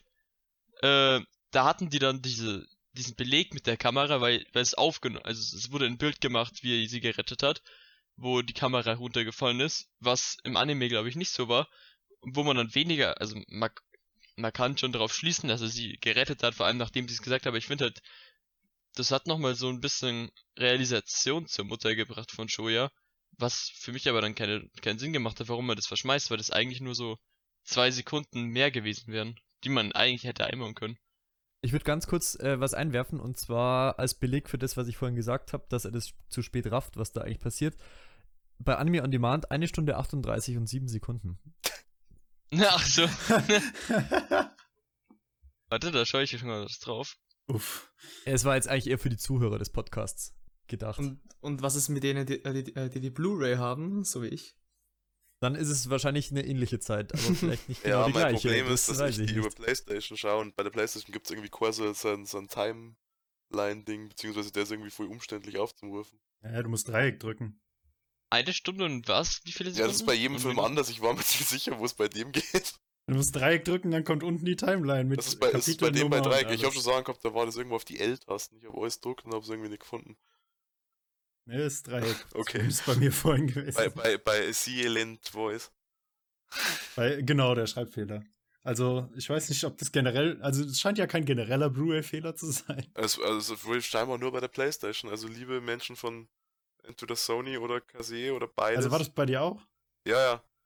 Äh, ist, äh, äh, wenn man eure Blu-ray in, einem- in einem PlayStation 4 Spieler abspielt, dann, äh, sobald die, äh, die Konsole erkannt hat, was sie da liest, steht als Titel Silent Voice und Silent ist E S-I-E-L-E-N-T geschrieben. das war schon witzig. Ich hätte gern die, den Patch 111, danke. Ich hätte gern mein Geld zurück. ich meine, aber weil du das zockst mit der Kamera, ähm, so, ich, ich meine, du hast ja Schoko, die halt sagt, hey, das war so. Ja, ich fand das auch unnötig, weil, also, also Yuzuru, als sich Yuzuru dann ja darunter niederkniet, sagt sie auch so, äh, ihr Sohn hat meine schwachsinnige Schwester oder so, oder blödsinnige Ja. Schwester, bescheuerte Schwester gerettet und es braucht halt keine Erklärung, weil oh, die Möglichkeit, dass Schoko es ihr einfach gesagt hat, besteht ja und es ist auch nicht unplausibel. Ich muss sagen, an der Stelle bin ich auch dann eher bei euch und äh, finde auch, dass man den Film verteidigen sollte, weil irgendwo muss der Film ja auf Dinge verzichten und ich denke, auf das kann er verzichten, ohne dass er jetzt Ja. irgendwie, äh, dass er jetzt unlogisch wäre auf einmal oder sowas. Natürlich, natürlich. Und selbst wenn es ja nur ein paar Sekunden sind, das sind trotzdem einiges an Zeichnungen, die man sich da, glaube ich, spart. Ich finde, das sollte jetzt nicht der, der Grund sein, warum man sowas weglässt, muss ich auch sagen. Also wenn, wenn der Grund ist, dass man weniger zeichnen muss, dann finde ich das eine sehr schade Begründung. Nö, unplausibel nicht, das ist schon plausibel, aber ich finde es schade, wenn das der Grund sein sollte, dass sie es weggelassen haben. Ne, ich finde halt, dass, dass man das nicht als Grund nehmen sollte. Also, dass, dass man ein bisschen Zeit einspart, verstehe ich auch, wenn ich bei halt, ich würde halt dann ein paar sinnlosere Szenen benutzen, so also. Weil es ist, es drückt halt noch mal ein bisschen mehr, finde ich, als das, dass man das einfach so im Hintergrund mitbekommen hat, statt dass man noch mal den, Be- so einen Beweis liefert oder, oder dass der halt noch mal charakterisiert wird, der Beweis mit der Kamera, dass es überhaupt einen Sinn gemacht hat. Wobei ich da ähm, dann finde, eigentlich bin ich ganz froh, dass sie es nicht haben, weil dieses, hey, mir ist die Kamera runtergefallen und sie ist genau so runtergefallen, dass die jetzt was filmt. Das ist also so ein über, übertriebenes Filmklischee irgendwie. Aber jetzt äh, zitiere ich mal den schlauen Menschen. Wie oft passieren denn solche Zufälle im Alltag? Dauernd. Ja. Meinst du mich? jetzt ist er triggered as fuck. Triggered. Nee, diesen, fuck. ich habe eigentlich äh, vorher nicht von einem Zufall gesprochen, ja, es sondern ging ja um, um Mensch, um, um um, um Das war äh, jetzt auch- Statisten in deinem Leben. genau, ja. Das war jetzt auch nur ein random Diss. Achso, nee. Tut mir leid, Ähm, Junge, das ist. Aber wenn ich, wenn ich, wenn ich schon am äh, Wort bin, würde ich gerne meinen Senf dazu beitragen. Ähm, ich bin persönlich auch ein Fan davon, dass man solche Szenen kürzt, weil ich mir denke, dass ähm, der, der Manga zwar wahrscheinlich ausführlicher ist in solchen Szenen, aber im Endeffekt das Gleiche erreicht wird. Ne? Und, und wenn quasi ein Medium, das an sich ja schon viel, viel länger ist und viel, viel mehr Zeit hat, seine Geschichte zu erzählen, halt x Zeit braucht, um diese Szene halt über, also ähm, an, den, äh, an den Mann zu bringen, ähm, da muss ein Medium, das quasi kürzer ist und, und, und weniger Zeit hat, das halt irgendwie schneller schaffen. Ne? Und wenn es halt dadurch geschieht, dass die Dauer von, von dieser einen Szene halt verkürzt wird, dann finde ich das eigentlich gut gelöst. So geht es mir eigentlich auch bei dem äh, kleinen Kampf, äh, mit dem wir begonnen haben, zwischen Naoka und Shoko. Äh, Max, du hast ja gesprochen davon, dass der im, im, äh, im Manga ziemlich krass ist und dass äh, Shoko da irgendwie blutig geschlagen wird oder, oder was auch immer. Ich finde zum Beispiel, ja, ich finde im Film wird das Ziel von dem Kampf halt auch erreicht. Also man, man, man sieht halt, dass Naoka ziemlich, ziemlich bestürzt darüber ist und die Schuld halt, also an der, an der, äh, ähm, an der ganzen Sache, äh, Shoko zuschiebt. Ähm, auch wenn nicht wirklich irgendjemand Schuld dran hat. Ähm, was halt ihre Gefühle äh, Shoya gegenüber halt ziemlich klar ausdrückt. Und ich finde, die, die Art und Weise, wie der Anime diesen Kampf zum Beispiel, das ist, das ist nur ein Beispiel von, äh, von vielen, wie der Anime das halt rübergebracht hat, fand ich so schon gut. Und wenn es wirklich gekürzt war, finde ich diese Kürzung sehr sinnvoll und sehr gut umgesetzt. Aber diese, ähm, diese Rettungsszene in ihrer Wohnung ist halt noch ein weiteres Beispiel, ne? By the way, das, äh, dasselbe Problem habe ich auch mit vielen Schonenkämpfen, dass irgendwie irgendein Kampf, keine Ahnung, drei Folgen dauert, vielleicht auch nur eine Folge, aber wenn, wenn in dieser einen Folge halt nichts weiter passiert, außer ja, die schlagen sich ein paar Mal oder die schießen ein paar äh, Kamehamehas herum, das, da, davon, da, ja, davon habe ich als Zuschauer irgendwie nichts. Wenn das Ergebnis von dem Kampf ist, okay, der Bösewicht lernt, dass er nicht mehr so böse sein soll, ähm, RC, dann, dann kann das auch ein bisschen schneller passieren, ne? Also beispielsweise im, im also um, um das zu beenden, ähm, wenn ich im, im Kino quasi bin ähm, und ich aufs WC muss, dann warte ich so lange, meistens bis irgendein Kampf oder irgendein Konflikt kommt, ähm, wo ich quasi absehen kann, okay, ähm, da wird es irgendeine eine Lösung geben und bis die erreicht ist, äh, fetzen die sich halt. Und dann gehe ich halt schnell aufs WC und wenn ich äh, zurückkomme, dann, fetzen, äh, dann, dann kämpfen die halt immer noch. Und ich versäume nichts. Also perfektes Timing. Ich denke, das hängt auch davon ab, ob man jetzt sich zum Beispiel Action erwartet vom Film. Ja. Das tust du halt wahrscheinlich nicht, oder? Nee, nicht. Aber das war jetzt eher ein generelles Beispiel, das im Hinblick auf irgendwelche schonen Kämpfe oder, oder generell äh, Filme halt. Also wenn es irgendwelche äh, Action-Szenen gibt, die halt inhaltlich nicht wirklich viel beitragen, ähm, wo man das kürzen kann, da bin ich eigentlich sehr, sehr dafür. Und Darf ich da mal ein äh, nicht anime-relatedes äh, Beispiel bringen, was glaube ich ganz gut passt? ja, gerne. James Bond? Habe ich nie gesehen, war ich nie ein Fan von. Ach, okay, krass. Ja. Okay. Nein, da, da, da war ich nie ein Fan von. Jetzt Also- bin ich aber neugierig. Was was mit James Bond? Also immer wenn ich einen James Bond-Film angucke, bin ich äh, meistens ziemlich gelangweilt von den Action-Szenen. Mhm. Na, vor allem ist halt meistens eh, eh völlig klar, was passieren wird. Und wieso das unnötig in die Länge ziehen. Ha, oh lol, bei mir hat gerade mein PC ging und jetzt habe ich einfach über euch drüber geredet, weil bei mir keiner geredet. Grisch hält einfach äh, 30 Minuten Monolog. Nee. Nee, es, äh, ich habe nur gefragt, äh, weil es vorher mal um 1,38 und 7 Sekunden ging. Da wolltest Mhm. du, glaube ich, nur irgendwas sagen. Äh, nö, eigentlich nicht. Achso, habe ich, das- hab ich das vorher falsch verstanden, weil du irgendwie gesagt hast, so, ähm, so quasi, dass er das nicht ganz blickt und dann hast, hast du gesagt, so im Film bei und dann habe ich mir gedacht, da kommt jetzt nur irgendwie was als Erklärung, warum er das nicht ganz blickt. Nee, man sieht, also, sieht es einfach irgendwie an seinem Gesichtsausdruck, dass seine Augen sich nochmal weiten Achso, ähm, und er so ein bisschen mit dem Kopf nach vorne geht. Und dadurch kriegt man den Eindruck, dass er erst versteht, was da eigentlich gerade passiert. Aber das hatte ich ja vorher schon beschrieben, das war nur ein kleiner Beleg noch als äh, okay, achso, okay. Ich Unterstützung finde für meine ganz cool, Aussage. zum, um ehrlich zu sein. So, äh, dass so stark auf die Gestik und Mimik geachtet wurde, dass man sowas rauslesen kann. Also, ist ein bisschen zu erwarten vielleicht bei so großen Produktionen, aber fehlt mir vielleicht auch bei so ein bisschen seasonal Animes. Also wenn man bedenkt, dass die Anime-Macher von heute schon mit Anime groß wurden, würde es mich tatsächlich äh, teilweise interessieren, welche Vorbilder bzw. welche Inspirationen sich der ein oder andere Künstler quasi genommen hat. Ich, ich kann mir zum Beispiel gut vorstellen, dass für viele Leute aus, äh, aus äh, Kyoto Animation ähm, die Filme vom Studio Ghibli und insbesondere von Hayao äh, Miyazaki halt, ähm, vor allem was die Animation der, der Charaktere betrifft, ein Vorbild war, aber das ist nur Spekulation von mir. Das werde ich bis zum nächsten Ghibli-Podcast rausfinden. Ich werde mir ein paar Naoko Yamada Interviews anschauen. Das wäre tatsächlich mal cool zu wissen, ja. Also Ja. wenn es irgendwie sowas wie eine äh, große Umfrage unter allen Anime-Schaffenden gibt, allen Regisseuren, allen bekannteren äh, Animatoren, was auch immer. Also es gibt auf der, auf der, auf der Blu-ray, die ich habe, gibt es tatsächlich ein Interview mit ihr. Das habe ich mir irgendwann schon mal angeschaut.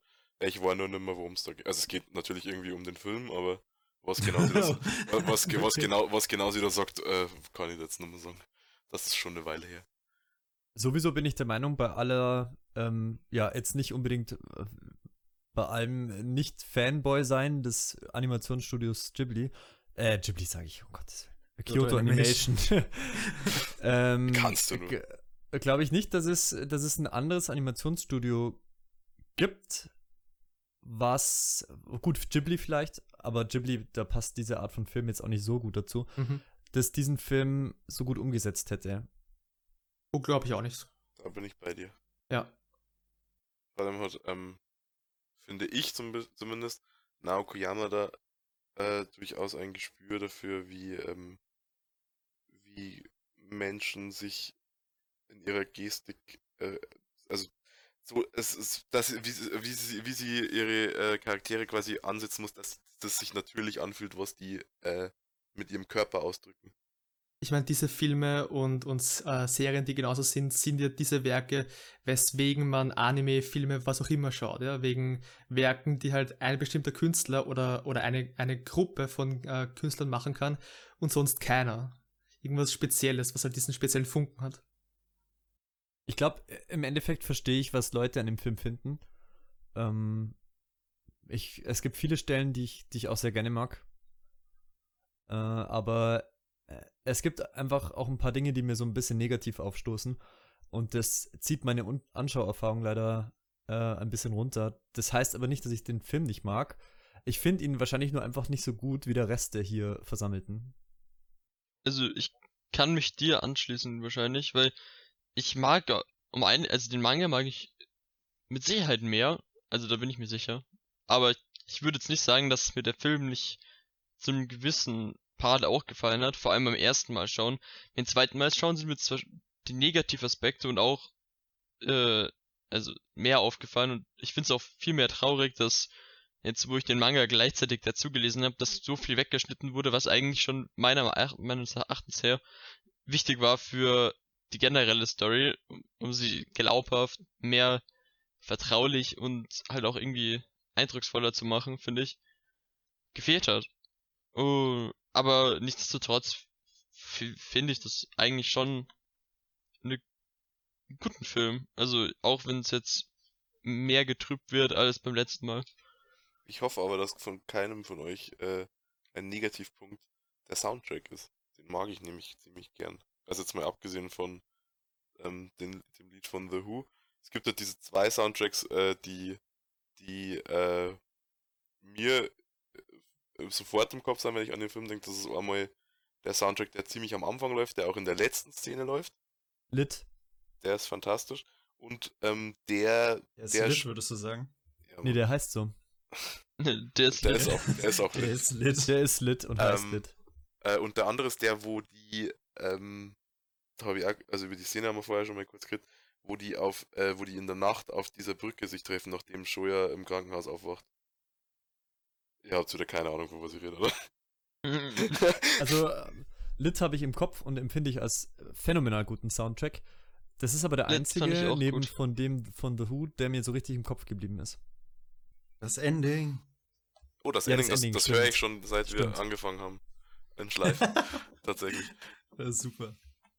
Tatsächlich finde ich diese Szene, ähm, wo sie sich in der, äh, in der Nacht auf dieser Brücke treffen, ähm, den Soundtrack habe ich nicht wirklich im Kopf, aber wenn ich an diese äh, Szene denke, dann erinnert mich das ein bisschen, und ich weiß, ich bringe viele äh, Ghibli-Vergleiche, aber an diese äh, Zugszene aus Chihiros Reise. Irgendwie hat die sowas ähm, Traumhaftes oder, oder, äh, oder auch Trancehaftes an sich.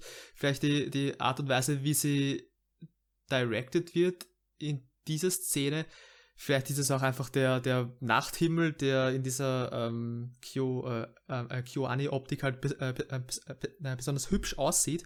Ich weiß es nicht, aber irgendwas an dieser Szene ist einfach ziemlich schön. Ähm, jetzt, wo vorhin Max und auch Stevie ihr persönliches Fazit äh, zu dem Film gesagt haben, ähm, würde ich auch gerne noch kurz äh, mein Fazit ziehen. Ähm, ich mag den Film ziemlich gerne. Und ich mag ihn nicht trotz der Fehler, sondern wegen den Fehlern. Und ich mache hier gerade äh, Luft-Fingerzeichen. Ähm, ich weiß nicht, ich finde gerade diese Unterschiede zum Manga machen den Film zu diesem Film und ohne diese Unterschiede oder Sachen, die fehlen würden, wäre er nicht dieser Film. Ähm, und wie schon gesagt, die Tatsache, dass ich den Manga nicht kenne, ist halt ein Vorteil, vielleicht. Ähm, ich habe nicht das Gefühl, dass, dass irgendwas fehlt.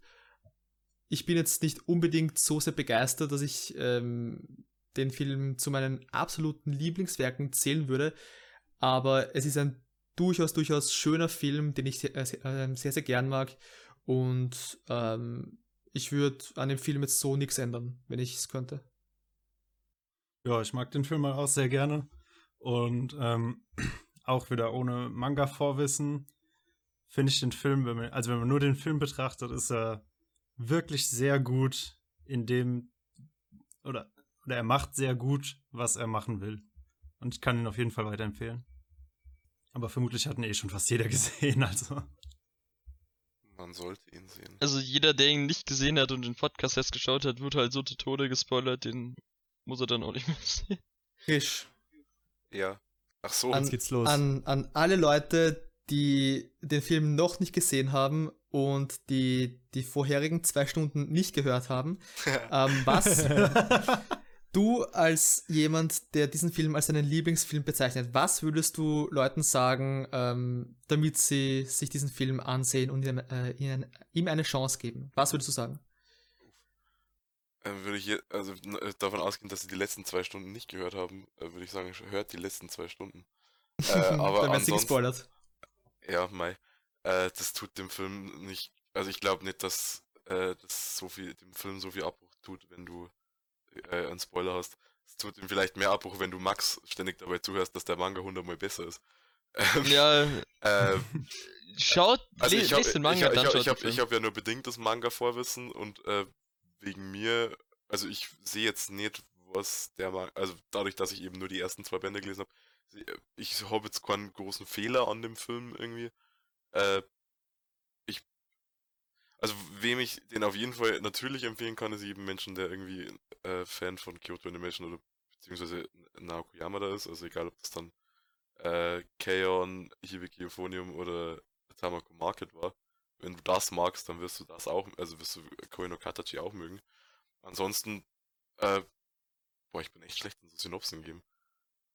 Ähm, ja, wenn du, es ist halt, ich, also, es ist halt mein, einer von meinen Lieblingsfilmen, weil, weil er für mich halt sehr persönlich ist. Äh, ich glaube allerdings, dass den jeder mögen kann, der sich halt irgendwie für äh, eine Geschichte interessiert, wo es halt, die halt sehr charaktergetrieben ist und die auch einen gewissen, äh, ich nicht, nennen wir das nur Coming of Age, was die haben? Äh, Mm, Würde ich sagen, also ich würde sagen eher nein. Nee, ja, würde ich auch sagen.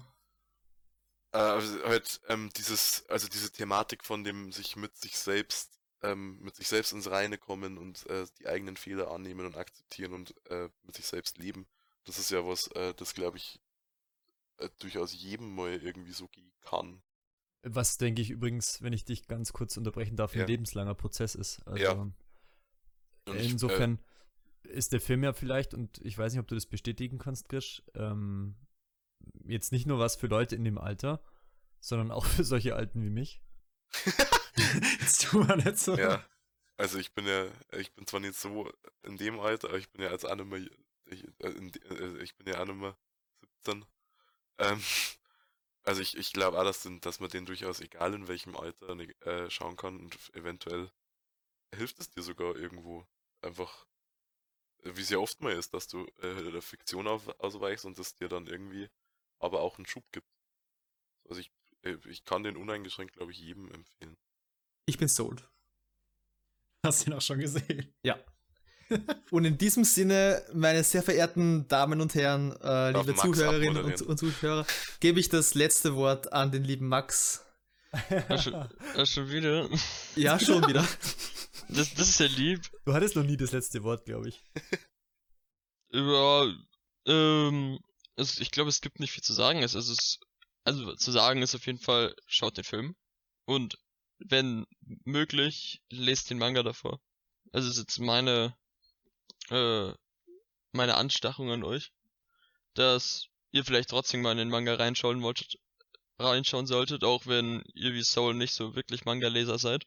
Ist es vielleicht wert, weil ihr, wie ich finde, vielleicht doch eine verstärkte äh, Erfahrung bekommt, als wenn ihr nur den Film schaut. Äh, und das war's eigentlich. Ich glaube, wir haben in den letzten zwei Stunden äh, gut unsere Meinung zu jeweiligen Teilaspekten des Films und ich des Mangas, auch wenn ich echt oft äh, verglichen habe, was wahrscheinlich nicht das Gute war's. Aber wir haben es relativ gut äh, unser Herz ausgeschüttet um den Film herum. Deswegen glaube ich, gibt's nicht mehr viel zu sagen. Und ich nehme das Wort für alle und verabschiede mich mal für diese Folge. Zum Schluss muss ich nochmal widersprechen, dass Okay. deine, deine Ansätze mit dem Manga durchaus interessant waren. Ja. Jetzt darfst du verabschieden. ja, okay. Bis zum nächsten Mal. Eure Vertania City Tafelrunde. Ciao. Und Ciao. vielen Dank fürs Zuhören. Tschüss. Macht's gut. ja, Call to Action, mach das.